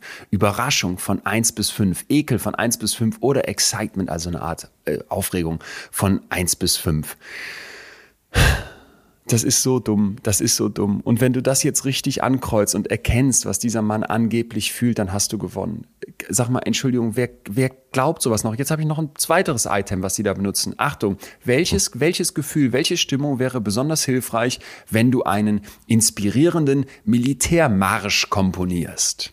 Wut, Aufregung oder Frustration? Jeweils von eins bis fünf. Was wäre hilfreich, was wäre nicht hilfreich? Ja. Sag mal, Atze, du, der vielleicht noch nie mit solchen Tests was zu tun hatte, äh, wie dumm ist das? Die zeigen hier ein Foto von einer Bucht und wollen jetzt wissen, einfach eine Bucht. Eine schöne Bucht. Wie viel Glück ist da drin? Wie viel Traurigkeit? Wie viel Angst? Sag mal, sag mal, habt ihr sie noch alle? Was Ich ist das ja immer noch die Hoffnung, Scheiß? dass mehr dahinter steckt, dass man einfach Nichts. äh, aufgrund der Wortwahl, also der ausgewählten Worte sagen kann, also dass das Bild gar nicht entscheidend ist, sondern die Worte, die du auswählst. Aber okay, gut. Ich denke vielleicht schon viel zu weit. Ähm, welchen Test nehmen wir denn jetzt? ja, keinen. Wir können das Sondern Ding ich- nicht messen. Wir müssen Ich setze mich, ich setz mich jemandem gegenüber, unterhalte mich mit dem zehn Minuten und weiß dann Bescheid. Das kannst du ruhig machen. Du kannst aber Ja. auch ruhig auf Karrierebibel oder auf Süddeutsche Zeitung gehen und deren Tests machen, weil, wie ich das hier sehe, zumindest das, was ich von den wissenschaftlichen Tests sehe, ist das alles gleich Schrott. Ja, Ja, und das, und sorry, aber das macht mich stinksauer. Weil jetzt findest ja du zig, zig, nicht nur zig Paper dazu, sondern eben dann so ganz viele solcher Blogbeiträge oder Artikel. Ja, Emotionale ja, Intelligenz. ja. Hier können sie herausfinden, ob sie sie haben oder wie sie sich steigern können. Kein Mensch fragt, was soll denn eigentlich emotionale Intelligenz sein? Ist das denn überhaupt etwas, was wir nach wissenschaftlichen Kriterien festnageln können? Und dann muss die Antwort bisher sein, nein, an ganz vielen Stellen überhaupt nicht geschweige denn, dass wir es irgendwie valide messen könnten. Und sowas, und sowas macht mich halt sauer, weil dann entsteht jetzt in ganz vielen Köpfen so diese Vorstellung, ah, ich habe da letztens einen Artikel gelesen über emotionale Intelligenz und da fielen Ja, vielleicht ja, auch wissenschaftliche Begriffe, ne? Und da war auch ein Test, da wurde sogar ein Test durchgeführt. Sag mal, Was machen wir jetzt mit unseren vier Punkten? Self-Awareness, Self-Regulation, äh, Motivation, Motivation, Empathie. Pass auf, ich habe jetzt für dich einen Vorschlag, weil ich habe mir schon gedacht, wenn ich jetzt hier hinkomme und alles ähm, angreife, kritisiere und so weiter, dann ist das hoffentlich bis hierhin klar geworden, wieso. Aber, und jetzt kommt mein riesiges Aber, das Thema behält hohe, wenn nicht höchste Relevanz. So, und jetzt, das, genau, das wollte ich von dir hören. Ähm, ne, das ist nicht so, dass wir jetzt nach deinem Ausbruch sagen können, so, das ist nicht relevant. Im Gegenteil, du sagst, es hat eine hohe Relevanz. Ja, ganz genau. Und ich habe ich hab eine Geschichte gefunden, äh, wo ich wirklich dachte, daran, daran wird es vielleicht nochmal so klar. Und daran ist es mir auch nochmal so klar geworden. Ja, ich habe gleich, ich hab gleich einen Kompromissvorschlag für dich. Wie können wir jetzt hier die Kuh vom Eis holen? So dass wir sagen können, emotionale Intelligenz spielt eine Rolle, aber anders als man als ganz viele denken. Und da kommt jetzt für mich eine Ärztin ins Spiel, und zwar Johanna Haarer. Geboren 1900, hat gelebt bis 1988, als ich geboren wurde. Und diese Frau war Ärztin in der Nazi-Zeit. Und die hat, deswegen habe ich sie eben frech Nazi-Ärztin genannt, einen Erziehungsratgeber geschrieben, von dem du vielleicht schon mal gehört hast. Ich kannte das nicht. Die deutsche Mutter und ihr erstes Kind. Nein. Kennst du auch nicht. Nein. Ähm, das ist 1934 in der ersten Auflage erschienen und danach hat sie noch weitere tolle Bücher geschrieben, wie zum Beispiel Kind und Mutter, Erzähl von Adolf Hitler. Dieses dieses Buch, dieses erste genannte, die deutsche Mutter und ihr erstes Kind, ist das Standardwerk in den Mütterschu Mütter Mütterschulen der Nazis gewesen. Das Ja. Krasse ist, nach dem Krieg, nach der Nazi-Zeit hat man das so ein bisschen editiert und dann kam das einfach in weiteren Auflagen immer weiter raus. Bis, bis in die 80er Jahre haben sich 1,2 Millionen von diesen Büchern verkauft. Was steht da drin? Was ist die Message? Und jetzt wette ich aber, dass du dich wiederfindest oder vielleicht deine Familie, weil, weil du einfach eine Generation weiter bist, das meine ich. Achtung, da stehen irgendwelche Hygieneanweisungen und Stricktipps drin, aber auch Folgendes. Auf uns Frauen wartet die unaufschiebbar dringliche, die eine uralte und ewige neue Pflicht der Familie, dem Volk, der Rasse Kinder zu schenken. Also der Tenor ist gesetzt, ne? Ja, wir ja. sind, wir sind, wir stehen Gewehr bei Fuß im, im, zu, zum, zur Parade vom Führer. Achtung, jetzt erklärt die da drin, der Nachwuchs soll äh, körperlich umsorgt werden, aber emotionale Bedürfnisse sind nicht zu beachten. Das Kind wird gefüttert, gebadet und trockengelegt. Im Übrigen aber vollkommen in Ruhe gelassen. Schreit das Kind, dann, liebe Mutter, werde hart. Diese Ärztin hält Säuglinge für berechnend, also kleinste Kinder für berechnend, also Kinder, die versuchen, an die mitleidige Seele der Mutter zu kommen, die auszunutzen. Und wer darauf eingeht, so die Message an die Mütter, der zieht sich ein Haustyrann groß. Deswegen Kinder kalt stellen. Und jetzt kommt ein Wort, da habe ich dann wirklich gedacht, das ist krass und das, das sieht man einfach jetzt zum Glück so anders. Sie sagt, ohne effische Zuneigung. Und ich weiß genau, was sie Effisch. damit meint. Effisch. Aber ich habe an die Affen gedacht. Und wenn sie ja, das ja, doch ja. sieht, die Affen sind da zuneigend. Wir wissen um die Experimente, wo die Affenkinder stimmt. sich an die Mütter klammern und dieses Emotionale stimmt, so stimmt, wichtig ist. Die Affen wissen es doch. Und diese Message, wie Kinder zu sein haben, ne, und auch so eine gewisse emotionale Kälte, das hat hier einfach eine komplette Generation mitbekommen. Ja, und ja. das ist doch dann nicht weg. Wenn dein Opa das deiner, wenn dein Opa das mitbekommen hat, dann hat er ja auf eine gewisse Weise, wie jetzt in meinem Fall, deine Mutter erzogen oder deinen Vater und die wiederum erziehen dich. Bei dir bist noch mal eine Generation näher dran. Deine Eltern haben diese Weisheiten präsentiert bekommen. Ob sie sie dann angenommen haben oder nicht, würde mich jetzt interessieren. Aber das war erstmal so die Message. Das Kind kaltstellen, auf emotionale Bedürfnisse nicht eingehen. Hammer. Das ist krass, oder? Ja, das ist echt krass. Ich bin, bin gerade ganz glücklich, dass äh, erstmal die Familie meiner Mutter so ganz anders war. Äh, sie hatte auch nur Schwestern. Dann war mein Opa, war auch eher ein verständnisvoller, mitfühlender Mensch. Also so gar nicht diese Härte. Äh, von der Seite war das schon sehr in Ordnung. Bei meinem Vater war es ja so, dass er irgendwann damit gebrochen hat. Er kam ja aus dem Krieg wieder und hat sich gedacht, ich mache das jetzt mal ganz anders. Sonst werde ich keinen inneren Frieden finden. Und da habe ich einfach Glück gehabt. Wie, wie, wie viele um dich herum werden kein Glück gehabt haben? Ja, das stimmt. Und ich habe das tatsächlich, und äh, da sprichst du zu Recht auf mein Alter an, habe das oft miterlebt äh, in anderen Familien, dass ich mit offenem Mund davor stand. Wie gesagt, ich hatte ein sehr, sehr liebevolles Elternhaus. Meine Oma war ja auch noch da, die war auch sehr lieb. Und äh, schon beim nächsten Nachbarn bekam ich mit, dass da die Peitsche über dem Küchentisch hing und äh, ja, man öfter mal Mittagsschreie hörte. Also das war in der Nachbarschaft nicht selten. Ja. Das Kind wird gefüttert, gebadet und trockengelegt und sonst völlig in Ruhe gelassen. Das Kind wird kaltgestellt, schreit das Kind, dann, liebe Mutter, werde hart. Also ich bin der Letzte, der irgendwie so dieses Verweichlichen und ne, äh, Helikopter-Ding äh, in sich drin hat oder dass das irgendwie gut heißt. Aber dass das unmenschlich ist, das, das muss klar sein. Und es gibt dazu eine Abkürzung, die wir uns direkt mitnotieren können, nämlich Childhood, Childhood Emotional Neglect, CEN. Das ja. ist so der Begriff aus der Forschung dazu, was passiert, wenn du einem Kind, wenn, wenn du ein Kind emotional, wenn du dem die Emotionen entziehst wenn du die, die dem da versagst. Da gab ja immer ne? wieder äh, Forschung, auch am, man muss ja leider so sagen, am lebenden Objekt. Ne? Genau. In Rumänien waren es, glaube ich, die Waisenkinder, die Genau, die wurden, wurden gefüttert, gewickelt und so weiter versorgt, aber ansonsten lagen die einfach in ihnen Bettchen und haben ja, eben nicht ja. diese emotionale Nähe bekommen, haben eben nicht den Austausch bekommen und so weiter. Das macht, um das mal abschließend zu sagen, Menschen fertig. Und ich habe eine, eine schöne Reihe, die können wir mal kurz durchgehen, von Punkten gefunden. Was macht das mit dir?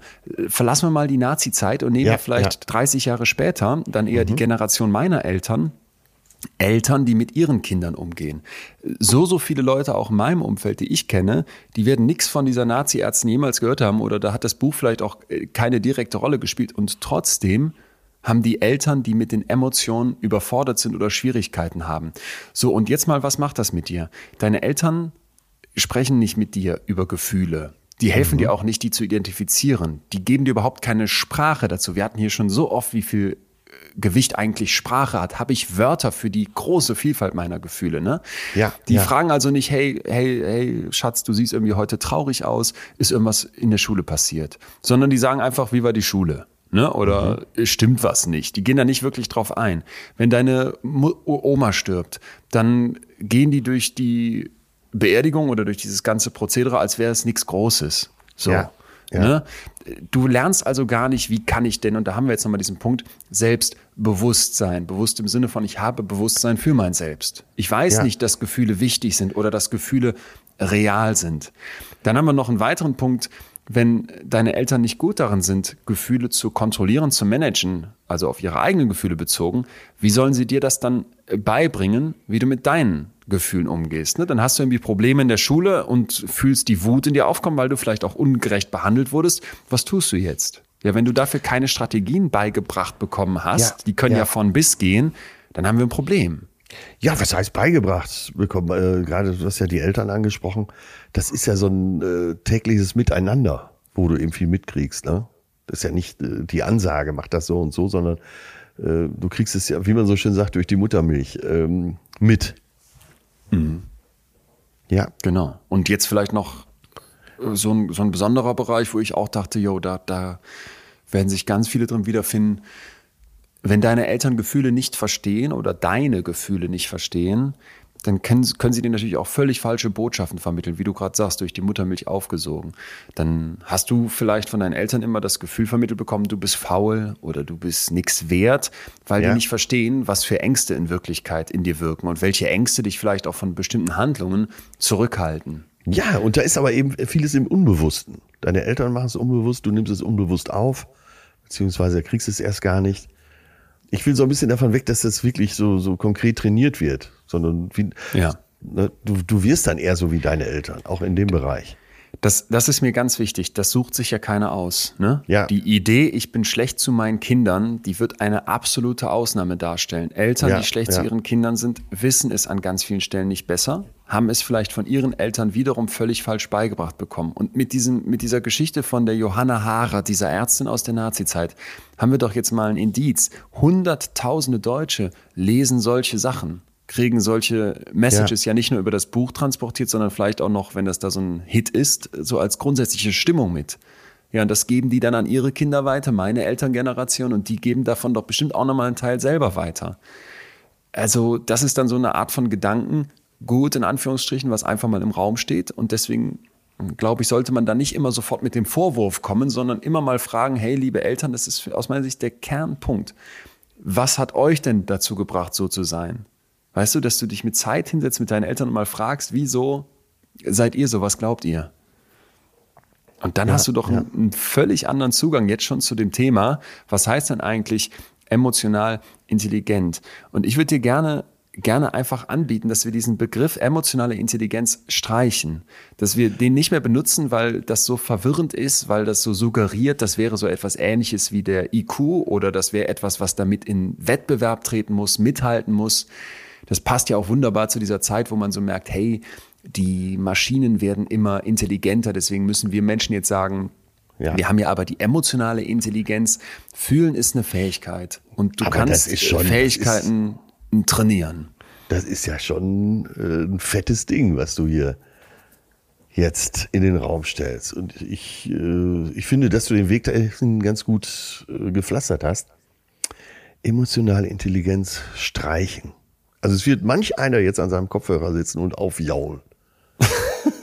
ja, aber äh, ist ja okay. Ist ja, ja okay. Wenn dir jetzt jemand schreibt, pass mal auf, Leon, ich habe hier eine Studie oder gerne auch ein paar mehr direkt, weil ich hätte sehr viele dann dagegen, die zeigen, das ist wohl ein Ding und ich kann hier auch zeigen, dass emotionale Intelligenz, so wie sie nämlich ursprünglich gedacht ist, also als wirklich eine Art Intelligenzkonstrukt, ein Ding ist, dann wäre ich ja sofort offen dafür. Wenn es andersrum ist und ich vielleicht hier jemand, der zuhört, davon überzeugen kann, dass eben ganz viel dagegen spricht, dass wir das so betrachten, wie das bisher oft gemacht wurde in der populärwissenschaftlichen Berichterstattung. Ja. Da ist doch, ist doch alles erreicht, da freue ich mich doch. Das ist doch Hammer. Also das ist eigentlich, für mich sind das eigentlich die, die schönsten Vorstellungen, dass irgendwer gerade da sitzt mit seinen Kopfhörern auf den Ohren und blöd in die Gegend guckt, wie wir alle beim Podcast hören und dann sagt, ey, das habe ich so noch nicht gewusst oder so habe ich das noch nicht gesehen ja, oder da ja, muss ich vielleicht ja. jetzt mal hinterfragen. Traum. Ja, so geht's mir ja gerade auch. Traumhaft. so, aber Atze, niemand wollen wir hier irgendwie zurücklassen, dann mit so einer Erkenntnis, sondern auch immer auch am Ende nochmal praktisch werden. Was kann ich denn jetzt tun? Wir haben gesagt, lass uns bitte diesen Begriff erstmal einfach streichen und ich bin da jetzt radikal. Wodurch, wir streichen, äh, wir streichen ihn und ersetzen ihn nicht? Doch. Ja, das habe ich schon gut. gedacht, dass du damit kommst und deswegen habe ich mich vorbereitet.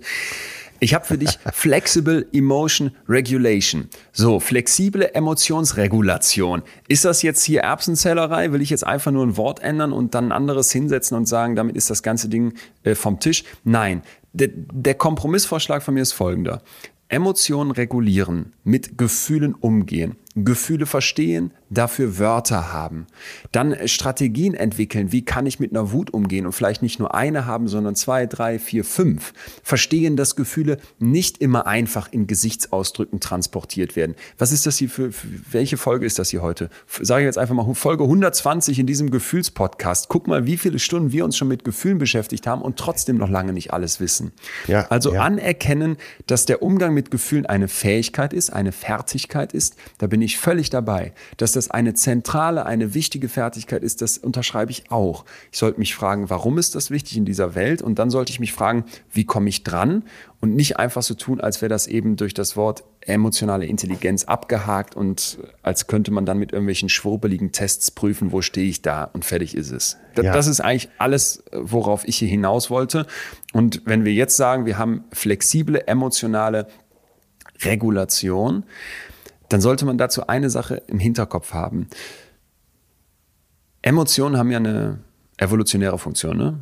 Haben wir hier mhm. schon oft gesagt. Die helfen ja. mir zu überleben. So. Stimmt, das kam heute noch keinmal. Von daher muss was faul sein. Genau.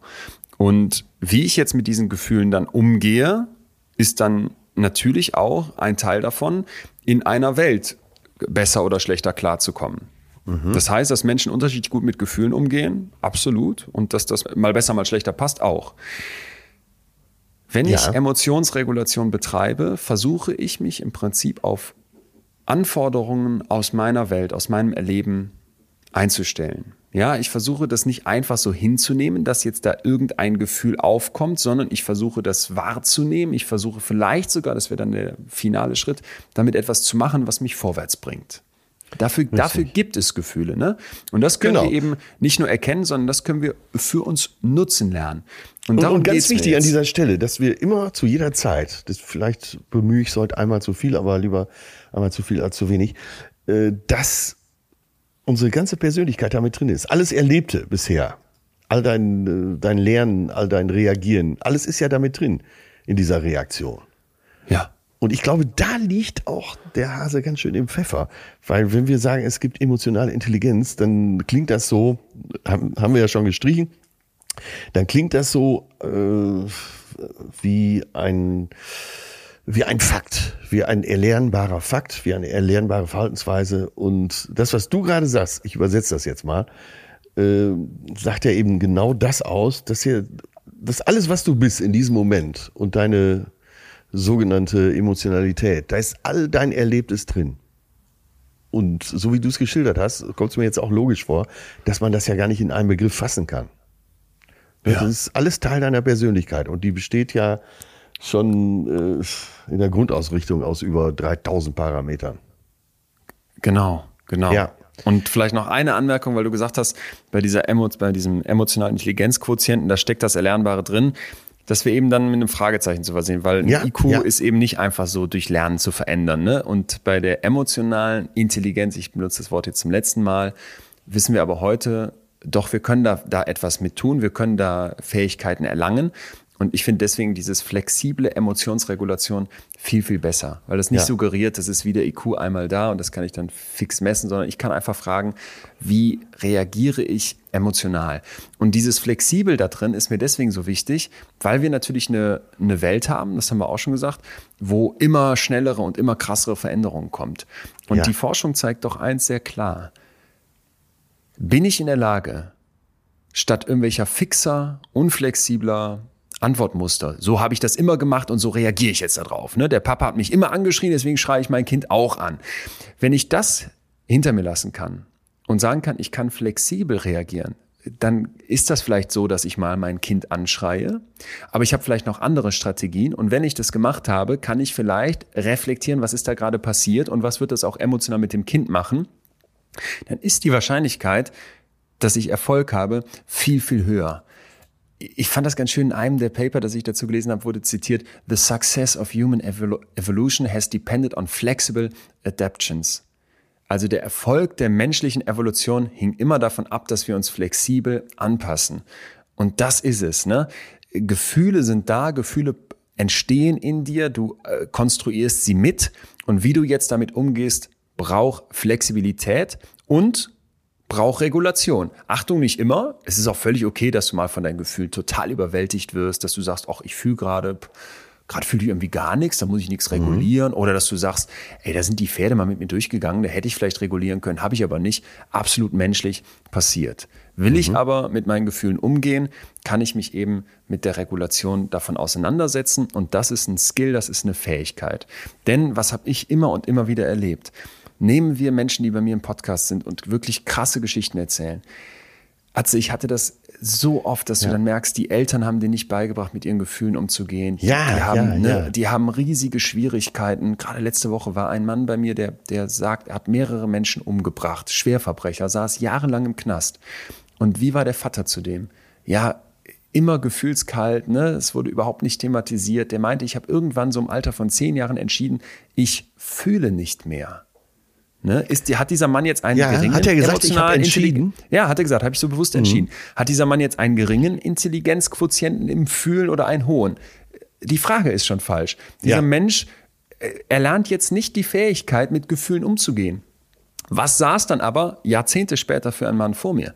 Einfühlsam, total reflektiert, sehr mit sich nicht nur im Rein, sondern sich auch unglaublich mit diesem Thema Vergeben und Verzeihen auseinandergesetzt, mit Schuldgefühlen, mit Schamgefühlen sich beschäftigt, wo du merktest, hey, der hat nachgeholt, was ihm vorher nicht gegeben war. Und das finde ich ist auch so eine, so eine ganz, ganz wichtige Botschaft. Ich möchte dazu eine, eine Forscherin hier kurz zu Wort kommen lassen, mit der ich zu dem Thema gesprochen habe. Ja, ja. Und zwar Autumn Kujava, das ist eine amerikanische Forscherin, die ist so eine der Rising Stars, da werden so Preise immer vergeben in der Psychologie. Ähm, Und die habe ich, habe ich einfach angefunkt. Und die hat Folgendes erzählt. Um, and so for her, I noticed that there was really a cycle where she would recognize she had, because of her level of cognitive de- development, she was able to kind of have insight into this and to think, like, I know that this doesn't really make sense, that I'm feeling this way. All of these things are going well, but I can't, I can't get out of it. And then getting kind of frustrated then too, like blame yourself. Why is this, why is this happening? Why can't I move on past this depression? So, die erzählt uns also, hörst du von einem Mädchen, wo eigentlich alles gut läuft und die trotzdem nicht in der Lage ist, ihre positiven Gefühle zu fühlen. Die Autumn, die Forscherin, sagt hier über dieses Mädchen, die ist, die ist taub im Bereich ihrer Gefühle und sagt, ich weiß, das macht keinen Sinn, dass ich so fühle, aber ich kann es nicht ändern. Das ist vielleicht ein guter, eine gute Begrifflichkeit, eben die ist taub, ja. Genau, und jetzt kommt der Punkt, wenn du das sagst, dann, das haben ja ganz, ganz viele, ne? ich fühle mich schlecht und kann das nicht ändern. Ja. Dann würde eine gute Psychotherapie greifen und dir dabei helfen, doch, du kannst das ändern. Du Ja. kannst Einfluss auf Ja. deine Gefühle nehmen. Ne? Das ist nicht einfach, das fällt nicht vom Himmel, das braucht eine ganze Reihe von Schritten, aber das geht eben doch. Und das ist etwas, wo, wo sie zu forscht und wo ganz viele zu forschen und wo eben diese flexible Emotionsregulation eine zentrale Rolle spielt. Bringt mir irgendwer bei, wie ich mit meinen Gefühlen flexibel auf diese immer unterschiedliche Welt, auf diese immer anderen Herausforderungen Ja. reagiere. Und dass du eben erlernte Muster auch da durchbrichst. Ja. Ja, total. Total. Und da gab es jetzt halt eine riesige Meta-Analyse. Du weißt Meta-Analyse mittlerweile, was das ist? Ja, Ich die, frage äh, böse nach, aber das ist einfach so ein Begriff, den sollten wir. eine Zusammenfassung von Ach, Atze, I love you. vielen äh, relevanten Studien.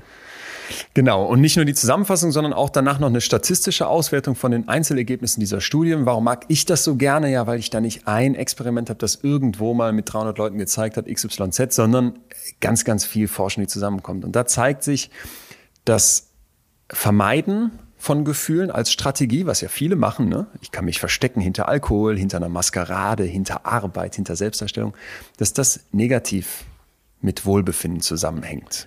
So, also vermeiden, vielleicht erstmal ein Fragezeichen dran. Ja. Dann haben wir aber mit Akzeptanz einen positiven Zusammenhang. Akzeptiere ich Gefühle als Strategie, scheint das sehr adaptiv zu sein. Weil ich nicht sage, das stört mich, ich muss das wegdrücken, ich will das nicht, sondern ich nehme erstmal an, das haben wir bei Achtsamkeit ganz zentral, fühle hin und bewerte nicht. Bewerte nicht, sondern lass da sein. Ja. Gut. Bestandsaufnahme sozusagen. Mhm. Genau, eine Bestandsaufnahme und vor allem dann eben die ganz wichtige Ableitung daraus, wenn ich akzeptiere und erstmal dadurch wahrnehmen kann, ist die Wahrscheinlichkeit, dass ich aus dem Gefühl was Gutes machen kann, doch viel höher. Ja. Ob das Gefühl sich dann gut anfühlt oder nicht, ist egal. Ja, ja. Dann äh, ruminieren, das hatten wir ja schon bei den Depressionsfolgen, wo wir gesagt haben, so Gedankenschleifen, immer auf irgendwas rumkauen, alles düster, es dreht sich Ja, die ganze. Zeit so ein Karussell aus dunklen Wolken in meinem Kopf. Das bringt mich nicht weiter natürlich ist das nicht einfach zu durchbrechen, aber erstmal vor Augen zu haben, du setzt dich dahin und kaust jetzt die ganze Zeit auf irgendeinem belastenden Gefühl rum, ungünstig. Ja. Reappraisal wiederum, super. Das bedeutet, ich habe eine Situation und frage mich, kann ich das vielleicht auch anders betrachten? Gibt es da noch einen anderen Blickwinkel drauf? Muss ich das mhm. nur als Belastung sehen oder kann ich darin vielleicht auch etwas sehen, wo ich was durchlerne? wo ich vielleicht mal Fähigkeiten, die ich in diesem Leben erlangt habe, anwenden kann. Ne? Also klassisches Beispiel, ich habe eine Prüfungssituation oder vielleicht einen Vortrag. Nehmen wir lieber einen Vortrag von der Klasse und ich weiß, boah, das, das mag ich gar nicht.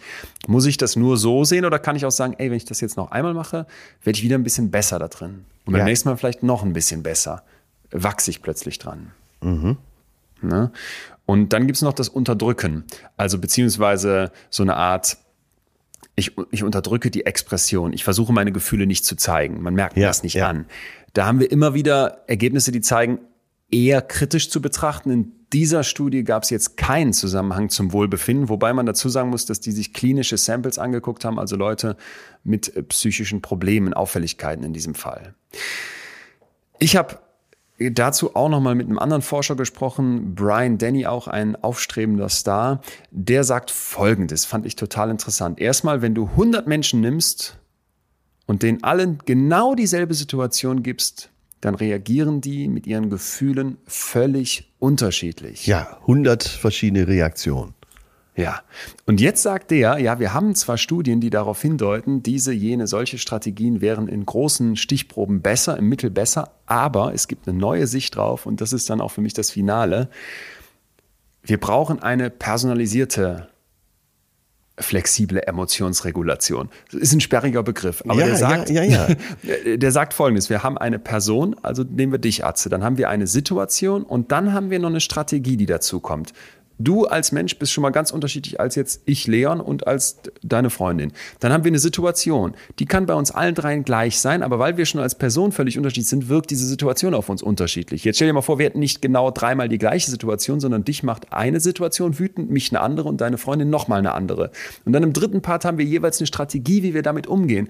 Und die können jetzt auch völlig unterschiedlich sein. Und da hat er mir was gesagt, wo ich dachte, das sollten wir auch auf dem Radar haben. What if you were in you know an abusive relationship?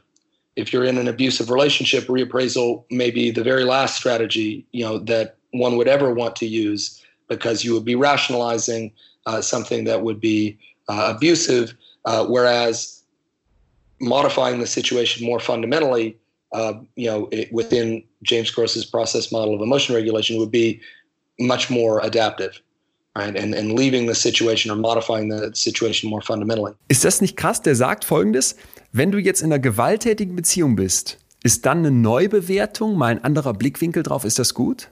Nein, ne? Nein. Und, und das genau, ist doch krass. Was, was, für den, was für den einen total hilfreich ja. ist bei einer Prüfung, wäre in so einer Situation total destruktiv. Das heißt, wir können ja. nicht einfach sagen, Neubewertung ist super und Unterdrücken ist immer schlecht. Es, es gibt in meinem Leben ganz oft Situationen, wo ich genau weiß, ja, auf lange Strecke wäre das nicht gut, seine Gefühle runterzuschlucken oder zu verbergen oder zu unterdrücken. Jetzt gerade mache ich das aber. Jetzt gerade schlucke ich meinen Frust runter. Letzte Woche, als wir umgezogen sind in Hamburg, als ich da habe ich beim Umzug geholfen, mehrere Tage lang, ey, irgendwann waren wir völlig fertig. Wir hatten ja. vergessen, was zu essen. Es gab nicht, es war kalt, es war dieser Sturm. Ich war total genervt. Und dann wurde ich sehr, sehr äh, wie soll ich das jetzt nennen? Ich wurde kurz, kurz schlecht behandelt. So, ne? Und dann ja, wusste ich genau, ich bin eigentlich im Recht gerade. Ich könnte jetzt richtig sauer werden und mal mit der Faust auf den Tisch hauen und sagen, das geht zu weit. Nein, schlucke ich runter, weil ich wusste, wir gehen hier gerade alle auf dem Zahnfleisch und das wird die Situation total kaputt machen. In diesem kurzen Moment meine Person, eine besondere Situation und dann eine besondere Strategie, nämlich in dem Fall unterdrücken, runterschlucken, völlig fein. Aber da sieht man doch, wie sehr das von deiner Persönlichkeit abhängt. Ja, Ne? Das ja, der Arbeitsbereich befindet sich ja innerhalb deiner Persönlichkeit und deiner Bandbreite. Und äh, das unterstreicht das ja nochmal. Es kann, wir können nicht so tun, als gäbe es äh, die eine Strategie, sondern äh, sie speist sich immer aus dem, was in dir schon vorhanden ist. Ja, genau. Und dann ist halt eben immer die Frage, das bringe ich schon mal mit, dann kommt aber noch die Situation obendrauf und dann kommt noch ein riesiges Repertoire an verschiedenen Strategien. Wir hatten sie eben von Unterdrückung über Reappraisal bis hin zum, was haben wir noch gesagt? Ach, äh, bis hin zum Ruminieren, irgendwie drauf rumkauen. ich kann aus einem riesigen Repertoire auswählen und dann zu sagen, hier gibt's das One Size Fits All, hier gibt's die super Lösung, wie man es zu machen hat, ja, ist hoffentlich klar, ist unmöglich. Ja, unmöglich. Und äh, ich hoffe, ich strapaziere es heute nicht zu oft äh, mit der Persönlichkeit, aber äh, Verträglichkeit war ja einer der äh, großen fünf Punkte der Persönlichkeit. Da muss ich sofort dran denken, bei deinem Beispiel des Umzuges. Auch äh, Offenheit, Gewissenhaftigkeit, Extraversion und das fünfte war, glaube ich, Neurotizismus. Tizismus, ja. Tja, und ich glaube, das dürfen wir, und das äh, ist mir heute klar geworden, das dürfen wir nicht vergessen, dass auf diesem Fundament der mitgebrachten Persönlichkeit äh, dein Spielfeld ist. Und da kannst du den Ball weiter nach vorne spielen, äh, weiter nach hinten. Aber es findet erstmal äh, auf deinem Spielfeld statt. Und deswegen äh, von 100 Fällen wird es 100 verschiedene Reaktionen geben. Total. Und vielleicht jetzt zum ganz zum Ende nochmal, jetzt hab, ich habe ja viel von den wissenschaftlichen Aspekten jetzt mal mitgebracht und auch diesen, diesen Streit, den es da gibt, der eigentlich aus meiner Sicht entschieden ist und eine Alternative. Alles aber sehr auf, auf die Forschung bezogen. Kannst du noch mal, wenn du jetzt für dich sagst, ich habe vorher vielleicht eine bestimmte Vorstellung von emotionaler Intelligenz gehabt, ähm, äh, sagen, was, was du jetzt mitnimmst und was du draus machst, würde mich, würde mich wirklich interessieren. Also erstmal äh, nehme ich mit, dass es ganz viel um meine eigenen Emotionen geht oder eigentlich fast nur. Und das habe ich vorher falsch verstanden. Ich habe äh, das zu sehr mit Empathie in einen Topf geworfen. Ich habe gedacht, emotionale Intelligenz ist erstmal äh, alle anderen verstehen. Aber ich muss gehört aber dazu, haben wir gesagt. Ne? Ja, gehört dazu. Aber dazu. Ja, okay. dafür muss ich mich aber erstmal selbst verstehen, um mit meinen äh, Gefühlen äh, ja erstmal äh, die Gewissheit, die äh, Selbstwahrnehmung da, und dann das Zweite daraus resultieren. Das habe ich ja gerade schon mit anderen Worten gesagt, mich selber regulieren und meine Emotionen beeinflussen. Und dann kommt irgendwann die Empathie und dann kannst du aufgrund deiner Persönlichkeit mit den äh, anderen Emotionen umgehen. Und das ist äh, ja grundlegend anders, als ich bisher äh, das verstanden habe. Ja, Hammer. Äh, aber das ist doch, das ist doch ein Traum eigentlich, oder nicht? Ja, und deswegen, wer es mitschreiben will, äh, vielleicht schreibst du es ja dann nochmal hin. Ähm, diese vier Punkte, die du eingangs genannt hast, die ich jetzt nochmal wiederholt habe, die zeigen ja schon äh, das auf. Ja. Ja, es, war, es waren eigentlich fünf, ne? Self-Awareness, das, was du gesagt hast, ich habe Bewusstsein für mich, dann Self-Regulation, Self-Regulation, ich genau. reguliere mich, dann die Motivation, ich glaube, die ist untergegangen, dass ich diese Emotionen in die Tat umsetze. Und dann hatten wir die Empathie und die Social Skills am Ende, wo die anderen ins Spiel kommen. Äh, okay, die Social Skills, die haben wir, äh, ja, die sind so mitgelaufen heute. Und das wäre ja, ich will dich nicht schon wieder auf die Palme bringen, aber man spricht ja teilweise auch von sozialer Intelligenz. Kennst du das aus dem Personalbereich? Ey, Atze, es, es ist ja hier schon mal gefordert worden aus dem, aus dem Publikum. Und das werden wir demnächst auch machen. Wir werden noch eine Intelligenzfolge machen, ja. wo es mal um den echten IQ geht. Und dann werde ich damit ganz, ganz viel aufräumen können. Denn es gibt ja tatsächlich so die Idee, hey, es gibt nicht nur eine Intelligenz. Ja, genau. Leute können genau. ja sprachlich intelligent sein oder künstlerisch oder ja. emotional. Huh, huh, huh, huh, huh. Das wird zu diskutieren sein. Sehr gut. Dann äh, können wir sicher sein, dass es hier noch zehn Jahre weitergeht. Ja. Ich befürchte das auch. Befürchten, weil ich wirklich bis gestern, bis gestern Nacht und heute Morgen direkt wieder an diesem, an diesen Recherchen saß, an dem Dossier, was glaube ich mal wieder eins der, ja. der längsten geworden ist. Aber das ist halt so, ne? Die, die Themen sind oft viel komplexer, als sie uns präsentiert werden. Und ich habe ja, für mich mitgenommen, ja. emotionale Intelligenz als dieses Hype-Wort, das tut so nicht. Das spricht wissenschaftlich ganz, ganz viel gegen. Das wird an ganz vielen Stellen völlig falsch verstanden. Ich war schockiert, was für Tests weltweit angewandt und verkauft werden, die offenbar Schrott sind. Mhm. Und ich habe für mich vor allem diese Nazi-Ärztin im Kopf mit diesem Buch, wo ich glaube, dass wir grundsätzlich in so einer technisierten, in so einer effizienzgetriebenen und vielleicht vor vielen Jahrzehnten dann auch mal so unglaublich kalten und vermeintlich harten Welt sagen, ey, Gefühle sind aber zentral und Gefühle sind eine unglaubliche menschliche Fähigkeit, mit ihnen umgehen zu können, verschafft Vorteile. Das ist, das ist für mich der ganz zentrale Punkt. Und dann denke ich manchmal, wenn der Goldman mit seinem Buch oder überhaupt dieses Wort emotionale Intelligenz, das vielleicht dem einen oder anderen Technokraten Manager-Mann, der sich so für hart und kalt Ja, und ja. stählern hält, beigebracht hat, dann hat es vielleicht auch was Gutes. Ja, immer wieder kommen wir auf den Punkt, dass die Evolution sich bei unseren Gefühlen schwer was gedacht hat. Und äh, das macht's ja hier auch so spannend. Jo. Ich möchte hier mal, ich möchte hier im On mal einen Vorstoß unternehmen für die nächste Woche. Bitte. Ähm, Ich würde gerne einige unserer äh, Hörermails vorlesen und auch bearbeiten, besprechen.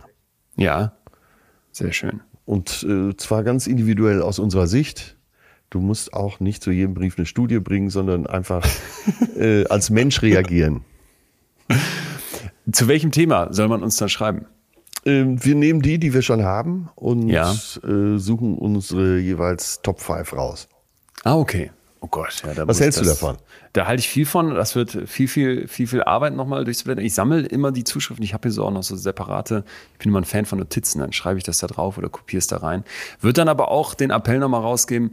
Werte Welt, dann schreibt uns doch nochmal. Was, was, was, was nehmt ihr mit? Was, wie hört ihr das? ähm, Was ist was euch wichtig? erzählen? Was ist euch wichtig? Was, Ja. was gibt's auch zu kritisieren? Und nochmal, falls irgendwer irgendwie sagt, ey Leon, ich habe da, du hast eine Studie übersehen oder da habe ich was anderes noch für dich, immer her damit. Und Das passiert äh, relativ selten, was man jetzt einerseits so werten könnte, als äh, hier passieren wenig Fehler. Ich bin da aber nicht mal ganz sicher. Es könnte auch heißen, einfach es setzen sich viel zu wenig Leute mit Wissenschaft auseinander, was ich einerseits nachvollziehen kann, wo ich aber jeden ermuntern möchte, wenn er was hat, schickt's rein. Und natürlich auch weiter Themenvorschläge, ne? Würde uns auch freuen, weil wir hier ja gerne das aufgreifen, was ihr euch wünscht. Wer jetzt sagt bei der Folge heute, sehr, sehr spannend und viel, und ich wollte nicht alles mitschreiben, ihr geht auf wemind.de, das wisst ihr mittlerweile, we und mind mit Y, da gibt's noch nochmal sehr viel Ja, das kannst du nochmal äh, ganz explizit hier sagen, weil äh, man kriegt es ja doch nicht immer mit. Also WeMind ist eine Plattform, gegründet von dir, auf der man alle Beiträge nochmal nachlesen kann und auch vieles mehr. Sag's mal, was da stattfindet. Ähm, ich habe jetzt bisher ja diese Masterclassen, Masterclasses gemacht, die gibt's auch weiterhin, da kann man sich dort anmelden. Das ist so ein zehnwöchiger Intensivkurs rund um verschiedene Gefühle und eben auch viel um, rund um Emotionsregulation. Und habe jetzt aber was Neues gestartet, was die Masterclass nicht ersetzt, sondern ein Stück weit ergänzt. Und zwar ein, ein Club. Club klingt jetzt so nach, nach Tennisverein, aber es ist es überhaupt nicht, sondern ich dachte, ey, ich, ich spreche die ganze Zeit mit wirklich so tollen Leuten aus der Forschung. Ich darf äh, irgendwelche spannenden Menschen interviewen. Wir bereiten hier hunderte Seiten Dossier für die Folgen immer vor. Das ist schade, wenn das nicht geteilt wird. Und deswegen dachte ich, wer Lust hat, mit mir auf eine, auf eine Reise zu gehen, rund um die Psychologie, wer Lust hat, sich zu verändern, wer Bock hat, da auf Austausch, auf Impulse, auf ganz, ganz viel Praktisches, der kann diesem Club beitreten. Und wir haben uns überlegt, dass man ein Jahr am Start ist. Ein Jahr, das kostet 29,90 Euro im Monat. Wer sagt, kann ich nicht bezahlen, der kann sich da ganz einfach für ein Stipendium anmelden und dann zahlt man das, was man kann. Das ist mir ganz wichtig, dass es nicht irgendwie am Geld scheitert. Man kriegt dann am Anfang erstmal ein schönes Paket von uns. Da ist ein Workbook drin, was einen begleitet. Sehr, sehr, mit sehr viel, viel Liebe nicht nur gestaltet, sondern eben auch viel Wissenschaft drin und, und so schön mit einzelnen Elementen wie Impulsen, mit einem Dankbarkeitstagebuch, mit aber auch kritischen Selbstreflexionsfragen und so weiter. Und dann geht's halt los. Live-Sessions mit mir einmal im Monat, jede Woche einmal noch so eine Aftershow-Party hier zu unserem betreutes Fühlen. Übrigens, Atze, wollte ich, dass du da demnächst mal mit hinkommst. Ist das Ja. denkbar für dich? Sehr Absolut. gut. Äh, Dann kommst du da auch mit hin. Äh, richtig und nicht von der Hand zu weisen. Ja. Und man kann dabei sein, wenn ich mit irgendwelchen Starforscherinnen und Forschern spreche. Es gibt exklusive Podcasts. Ach, ich könnte jetzt tausend Sachen aufzählen. Wer Bock hat, guckt einfach mal nach. wemind.de wird mich total freuen. Los geht's im März. Man kann sich ab jetzt anmelden. Und das mache ich da. Und äh, ja, da gibt's auch zur heutigen Folge schon direkt ein paar Infos. Die Finde auch ich so eine Top-Idee und unterstütze ich da nach bestem Wissen und Gewissen. Ach, Atze, das tust du eh. Das tust du eh in allen Bereichen. Und ich war äh, sehr, sehr dankbar, dass wir heute wieder sprechen konnten. Zieh jetzt los. Wir treffen uns jetzt mit drei Freunden, bauen das Studio für den Club weiter, weil wir natürlich diese ganzen Live-Sessions mit einem schönen Hintergrund und gut ausgeleuchtet machen möchten. Sehr und gut. ansonsten, was hast du heute noch vor? Der. Himmel, der Himmel ist blau. Der Das Himmel ist blau. Das sagen die Ärzte und alle. Die Band, die sie Pferd nannten. Ja. Heißt dann aber auch weiter Urlaub, weiter chillen und wir hören uns nächste Woche wieder. Bis nächste Woche, Leon. Ciao. Tschüss. Tschüss, tschüss, tschüss. Das war Betreutes Fühlen. Der Podcast mit Atze Schröder und Leon Winscheid. Jetzt abonnieren auf Spotify, Deezer, iTunes und überall, wo es Podcasts gibt.